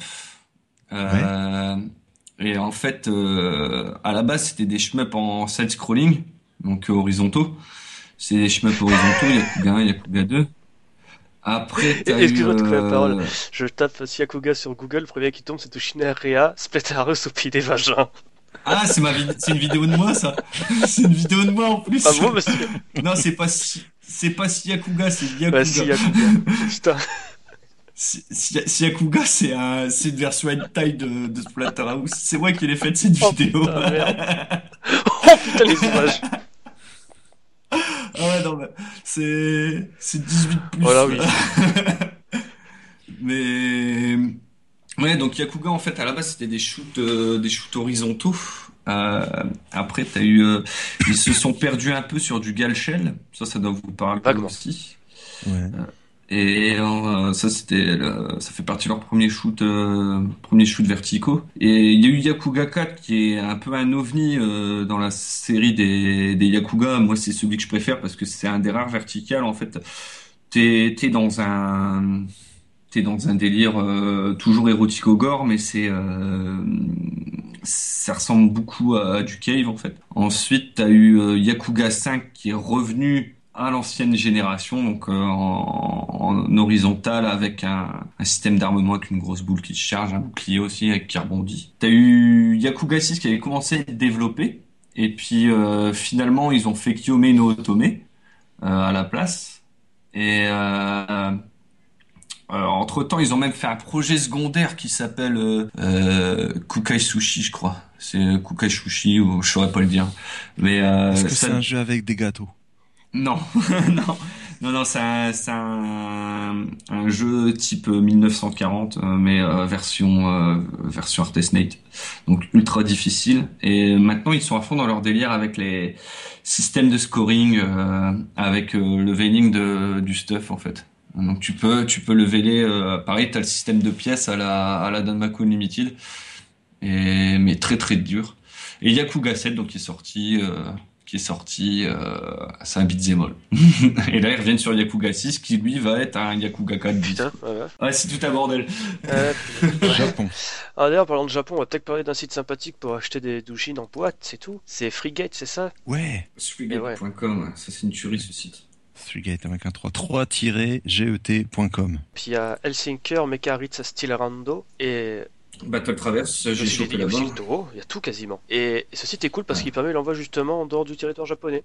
Ce qui est assez rare pour signaler. Ouais. Et je me souviens que Horten, tu m'avais dit qu'il y avait une technique, non, sur ce site? Ouais, j'ai une petite astuce en fait, c'est que il le précise dans la dans le descriptif, euh, c'est noté euh, overseas shipping euh, available, enfin available, mais en fait t'en as certains où c'est noté que C'est pas faisable. Mais faut savoir une chose, c'est que moi j'ai toujours commandé des trucs qui étaient pas faisables et je les ai toujours reçus. Ah ouais. Et, et après, c'est mon expérience, hein, donc euh, c'est pas du sûr à 100%, mais normalement oui, parce que je commande depuis au moins deux ans chez eux. Et euh, faut savoir que je pense que ça c'est une c'est c'est un truc qui revient souvent parce que Battle Traverse, je l'attendais, d'accord? Je l'attendais à la base et quand il est sorti, je l'avais précommandé sur euh, sur Swigate justement. Et euh, quand je me suis rendu compte euh, qu'ils étaient qu'ils pas me l'envoyer en fait, euh, quand j'ai vu le over shipping overseas not available, je me suis dit ben je suis un peu biaisé.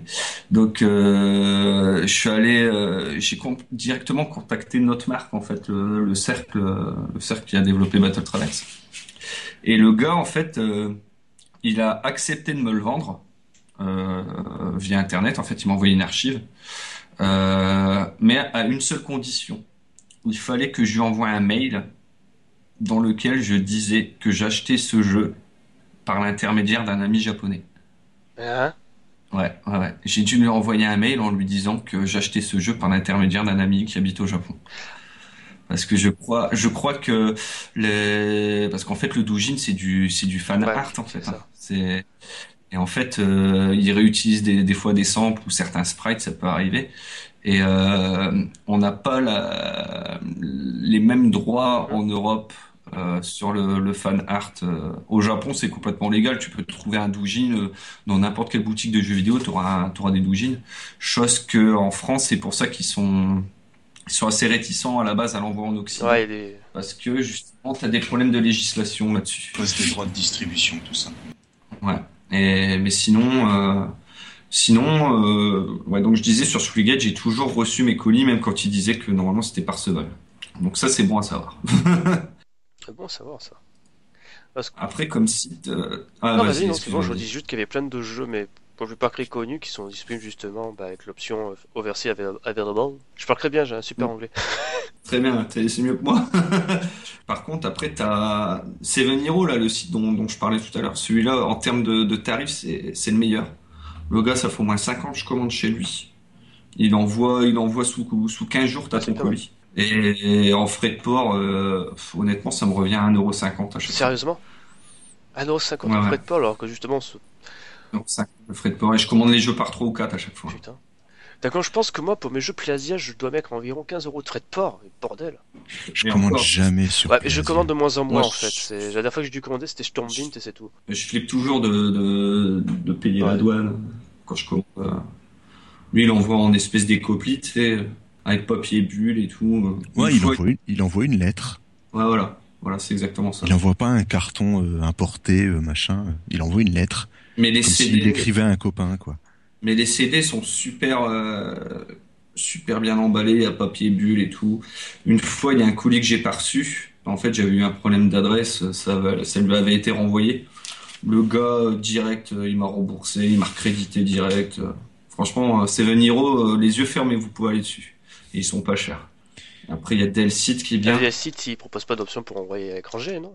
Non, DLC, t'as pas d'envoi. C'est du, du Ah digital. oui, c'est c'est vrai. du digital. Moi, moi, j'achète sur DLC. Et en plus, ils ont un, pour ceux qui, qui, ont- qui auraient, dû- qui auraient peur de commander sur des, des sites où, dans lesquels ils doivent utiliser la traduction pour commander, euh, DLC, Oui. ils ont une version anglaise, donc euh, c'est pratique. Il y a qu'un site à éviter, mais je sais pas si je peux le name dropper, donc. Euh, bah vas-y, on s'en fout. Bah s'il faut l'éviter, donne le nom histoire qu'on se trompe pas. Enfin ça c'est mon point de vue, hein, c'est éviter au Rotaku. Rotaku. Parce que Ouais. ouais, ils ont ils ont une très très mauvaise réputation. J'ai jamais euh, expériencé euh, personnellement. J'ai jamais commandé chez eux, mais c'est pas en termes de livraison etc. J'en sais rien, mais ils sont ultra chers. Tu passes du double au triple par moment sur les tarifs par rapport à du Swigget ou du ou du Seven Hero. C'est c'est vraiment euh, c'est c'est limite du vol, surtout pour du doujin. c'est limite du vol. Et enfin voilà. De toute façon, c'est tout, tous les liens intéressants, ils seront dans le ah descriptif du podcast. Donc, euh, vous n'aurez juste qu'à utiliser votre souris, vous pouvez pas vous tromper. Et puis, si vous voulez avoir un aperçu, euh, je fais ah oui, vas-y. Hein. si, vous, voulez avoir un aperçu des douges. De toute façon, il y aura ah un lien sur euh, vers ton site aussi. Hein. Allez voir sur mon site pour, télécharger une version oui, démo. La version démo qui est un peu beaucoup complète, mais bon. vous téléchargez une version démo, vous l'essayez, si ça vous plaît, bah, vous l'achetez. Vous la supprimez après 24 heures et puis ensuite vous, vous fournissez un peu de sous aux développeurs. Ouais. Bien souvent, ces gars-là, ils font pas ça pour les thunes. Bah, juste assez pour rembourser le pressage. Ah non. C'est ça, pour l'amour pour l'amour de l'art. Non, mais c'est vraiment, tu vois, c'est ça que j'aime bien, c'est tout le monde, il euh, y, a un gros avènement de, de, des jeux indés euh, en Europe, en Occident en général. Et le problème, c'est que maintenant, avant, on faisait un jeu, les jeux indés, en fait, c'était une valeur de, de, gage de qualité, de quelque chose de différent euh, du, du gros blockbuster. Et là, maintenant, on est dans la mode de, de l'indé pour de l'indé, en fait. C'est, limite un truc de hipster. Et pour moi, le, le vrai indé, il est dans le doujin, en fait. Le vrai indé, il, est, il se retrouve vraiment dans le doujin game. C'est encore cette démarche euh, la démarche d'il y a quelques années qu'on avait en Occident. Maintenant, l'indé en Occident, c'est vraiment, c'est genre on fait du pixel art parce que le pixel art c'est rétro, parce que c'est cool. C'est euh, même les gros studios, ils créent des micro studios, euh, ils font croire que c'est de l'indé, mais en fait c'est de l'indé Microsoft. Et ça, dans le Doujin Game, c'est pas ça. Faut savoir que c'est une impression qu'on a beaucoup parce que les systèmes de les systèmes de distribution, les gros éditeurs en fait se sont intéressés aux, aux indépendants et on a commencé à en avoir de plus en plus. C'est-à-dire que le flot d'indépendants, notamment grâce à Kickstarter et compagnie, a euh, quadruplé voire quintuplé euh, ces, ces, ces trois dernières années. Du coup, il y en a partout et on a l'impression que le que le truc est euh, vicié si vous voulez par rapport à ce qui était à l'origine. Le truc qu'il faut savoir c'est que dans le schéma actuel de production de jeux vidéo, il y a que deux moyens de faire un jeu. Soit on fait du triple A, soit on fait de l'indépendant. Il n'y a plus de jeux petit budget. Ça n'existe plus. Soit on fait du tri... voilà, soit on fait du triple A, soit on fait de l'indépendant. Donc c'est sûr qu'il y a des indépendants qui ont l'air à meilleur budget, mais ça reste des indépendants. Le truc, le truc est là, c'est que la nature même pas la façon de faire, la nature même de ce qu'on considère comme un indépendant a changé parce que euh, en termes d'édition, il n'y a plus de, il y a plus l'intermédiaire. C'est-à-dire que toutes les toutes les boîtes du genre euh, euh, au hasard, pour reprendre encore un exemple rôliste, euh, Obsidian, qui est une boîte qui a pourtant travaillé pour euh, pour Bethesda à un moment, c'est eux qui ont fait Fallout New Vegas par exemple. Ils ont été obligés de, de, de partir sur Kickstarter et sur ce genre de trucs pour pouvoir financer leur leur jeu. C'est-à-dire que c'est une boîte qui engage une cinquantaine de développeurs qui paraît tout à fait viable et tout à fait à même de se vendre pour un éditeur, ils ont quand même dû passer par, euh, par Kickstarter parce qu'ils n'arrivent pas à avoir un budget triple A pour vendre un projet original. C'est-à-dire que pour vendre Fallout, bien sûr, on leur a filé des sous, mais euh, pour vendre leur euh, un petit jeu, un petit jeu de rôle hommage à Baldur's Gate, bah, là, il a fallu qu'ils demandent de, de l'argent aux, aux, fans. Ce qui fait que, au-delà même de la manière de faire, c'est carrément la définition de l'indépendant qu'on a changé en Europe. Donc ouais, si vous voulez de l'indé euh, fait dans son garage, ça existe toujours en Europe. Mais évidemment, étant donné qu'il y a de plus en plus d'indés qui n'étaient plus des, qui n'étaient pas des indés avant, mais qui n'ont juste plus de budget parce qu'ils n'ont plus d'éditeurs, eh ben en, Occident, ça se passe comme ça. Et au Japon, ben, vous avez encore les, trois mecs qui font leur jeu dans leur chambre d'étudiants parce que ben, au Japon, le presse à leurs frais. Voilà, au Japon, il y a encore ce système Doujin qui est très très. Faut savoir que au Japon, Doujin, euh, on fait pas la différence entre indépendant et amateur. C'est Doujin les deux. Hmm. En, France, en, en, France, oui. En Occident, il y a une différence. Si vous cherchez une production qui a le, le côté doujin en fait euh, fait à la maison euh, par trois potes dans leur garage, là vous allez chercher vers les productions amateurs. Doujin, en fait, tu penses, il faut penser homemade si tu veux vraiment penser doujin. C'est c'est carrément ça. C'est ça. Mais mais après, garde, euh, tu vois, tu peux tu prenais l'exemple de d'Obsidian. Mais tu vois, la démarche, par exemple, euh, de, de l'éditeur euh, Devolver. Je pense que tout le monde connaît Devolver. Oui, Devolver, ils ont tendance à signer euh, pas mal de, de, de projets indés. Euh, bientôt, il va y avoir un beat'em all dans le dans le délire russe, ouais. fait par des Français, je sais plus. Oui, oui. Il a l'air bien, il a l'air pas mal du tout celui-là. Moi, je le trouve complètement naze, mais. Ah ouais, ça Et... mais, mais mais tu vois, Devolver, ils sont corps dans la démarche dans la démarche où on, on repère les pépites et on les met en avant, tu vois. Mais par contre, à, un titre euh, d'exemple contradictoire, tu prends, euh, tu prends Dust and Elysian Tale. Euh, je sais pas si ça vous parle, ça c'était un. Ouais, ouais, ouais, ouais. c'est un Metroidvania avec des furies. Bah, Dust and Elysian Tale, euh, c'est clairement euh, Microsoft qui a qui a pris qui a pris une petite équipe et qui, les a financés. Mais le problème, il faut être honnête. Il faut être honnête. Quand tu finances, quand tu finances une, ça je l'ai entendu dans un podcast, donc je fais que reciter un truc que j'ai entendu, mais je suis d'accord avec ses propos. Donc euh, euh, je suis assez d'accord avec ça. C'est J. Caloré qui a dit ça, donc euh, big up à lui au cas où. Euh, quand tu prends l'exemple de Elysian Tale, c'est ça a été en gros sponsorisé, on va dire ça comme ça, par euh, financé par Microsoft. Certes, les mecs peut-être qu'ils ont fait leur truc dans leur coin, mais euh, mais à côté de ça, est-ce que vous pensez vraiment que quand tu as une grosse boîte au-dessus comme Microsoft ou ça peut être comme Ubisoft parce qu'Ubisoft ils le font aussi beaucoup ce genre de trucs. Est-ce que vous pensez vraiment qu'ils peuvent faire euh, qu'ils peuvent faire ce qu'ils veulent Donc on n'est plus vraiment dans de l'indé. Ben en l'occurrence, si parce que Dust and Tale a été développé par un mec tout seul. Et tout ce qu'a fait Microsoft, c'est de donner du fric pour la distribution sur Xbox Live Arcade. C'est tout. T'es sûr de ça, 100% Parce que ma main, ma main au feu, les deux, ma tête à couper, tout ce que tu veux. Oh là là, tu vas ressembler à une Madeleine, arrête. Sérieusement, pour avoir parlé aux développeurs. Ouais. ouais. Ah ouais, ok. Non, en fait, c'est euh, c'est euh, un accord de publication qu'ils ont fait. C'est-à-dire qu'il a commencé à, à, balancer son jeu, il en a montré des images sur les, les forums de IndieDB, et euh, il y a tout simplement Microsoft qui l'a connecté et qui l'a contacté en disant bon ben écoute mec, on veut t'éditer, on veut te publier. Et euh, faut faire la différence entre éditeur et distributeur. C'est-à-dire que Microsoft a assuré à ce garçon que le jeu sortirait sur XBLA. D'accord mais en aucun cas ils n'ont filé du fric. Ok, en gros, c'est un tremplin quoi qu'ils lui ont filé. Voilà, c'est ça. Ils l'ont distribué, pas édité. Mais quel est, la, quel est l'intérêt euh, pour une grosse boîte de, en gros, de signer des petits trucs comme ça quand ils pensent? La, la visibilité en fait, puisque c'est euh, très à la mode en fait l'indépendant, surtout sur une plateforme comme le XBLA. Et c'est un jeu qui est sorti en 2012, je crois, Dust. Et euh,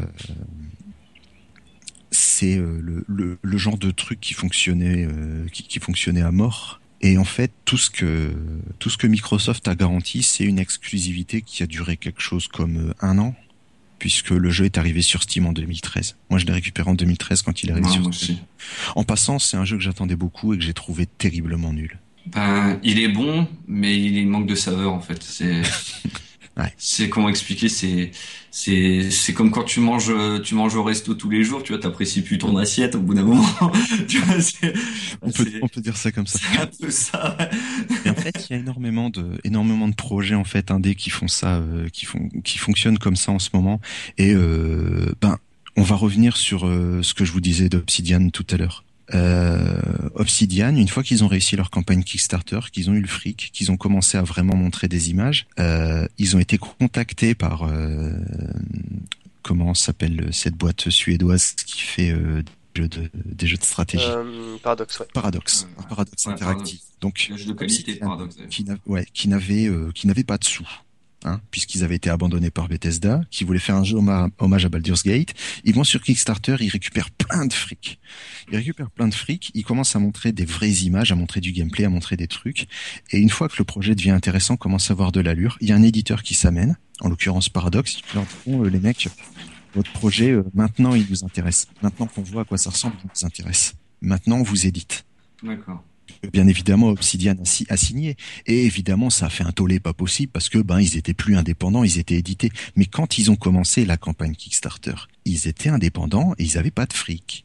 Mais, mais Kickstarter, maintenant, c'est devenu. euh, Le, pro- le problème c'est ce que tu vends et là les sommes euh, les sommes qui arrivent quand tu sais que même un mec comme euh, comme Schaeffer, le mec qui a créé Monkey Island, il se permet de faire des campagnes Kickstarter pour un jeu et développer un autre jeu à la place.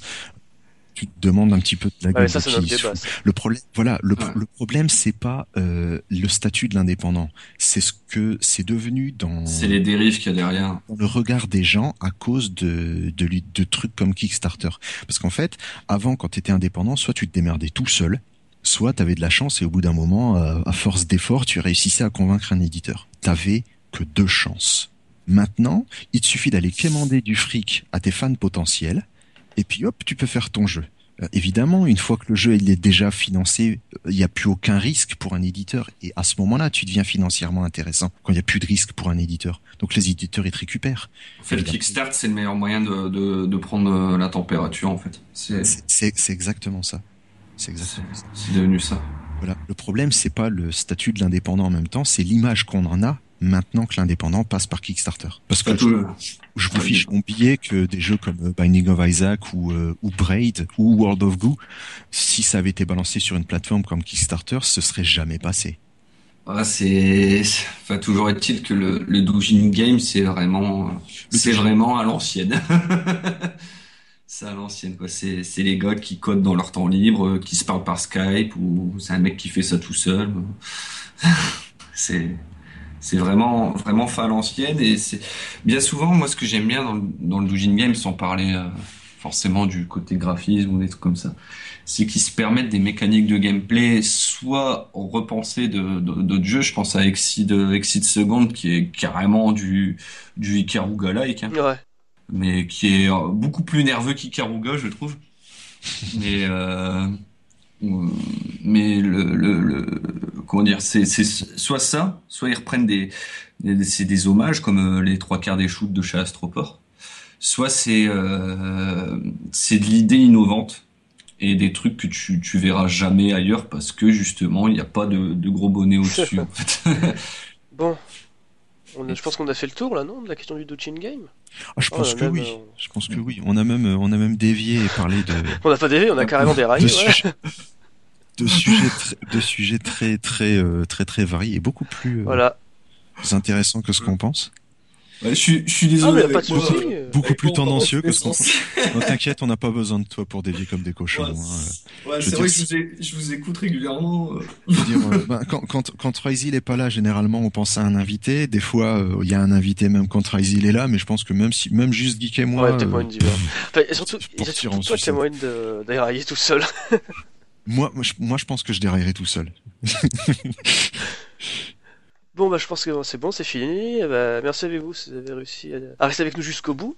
Ah, on est Ah, intéressant bien, quand même, donc normalement, on est jusqu'au On bout. dit qu'on est long, mais On a des fans, on a des fans maintenant. ouais, on est écouté par plus de 10 personnes, c'est un truc de fou. Oh.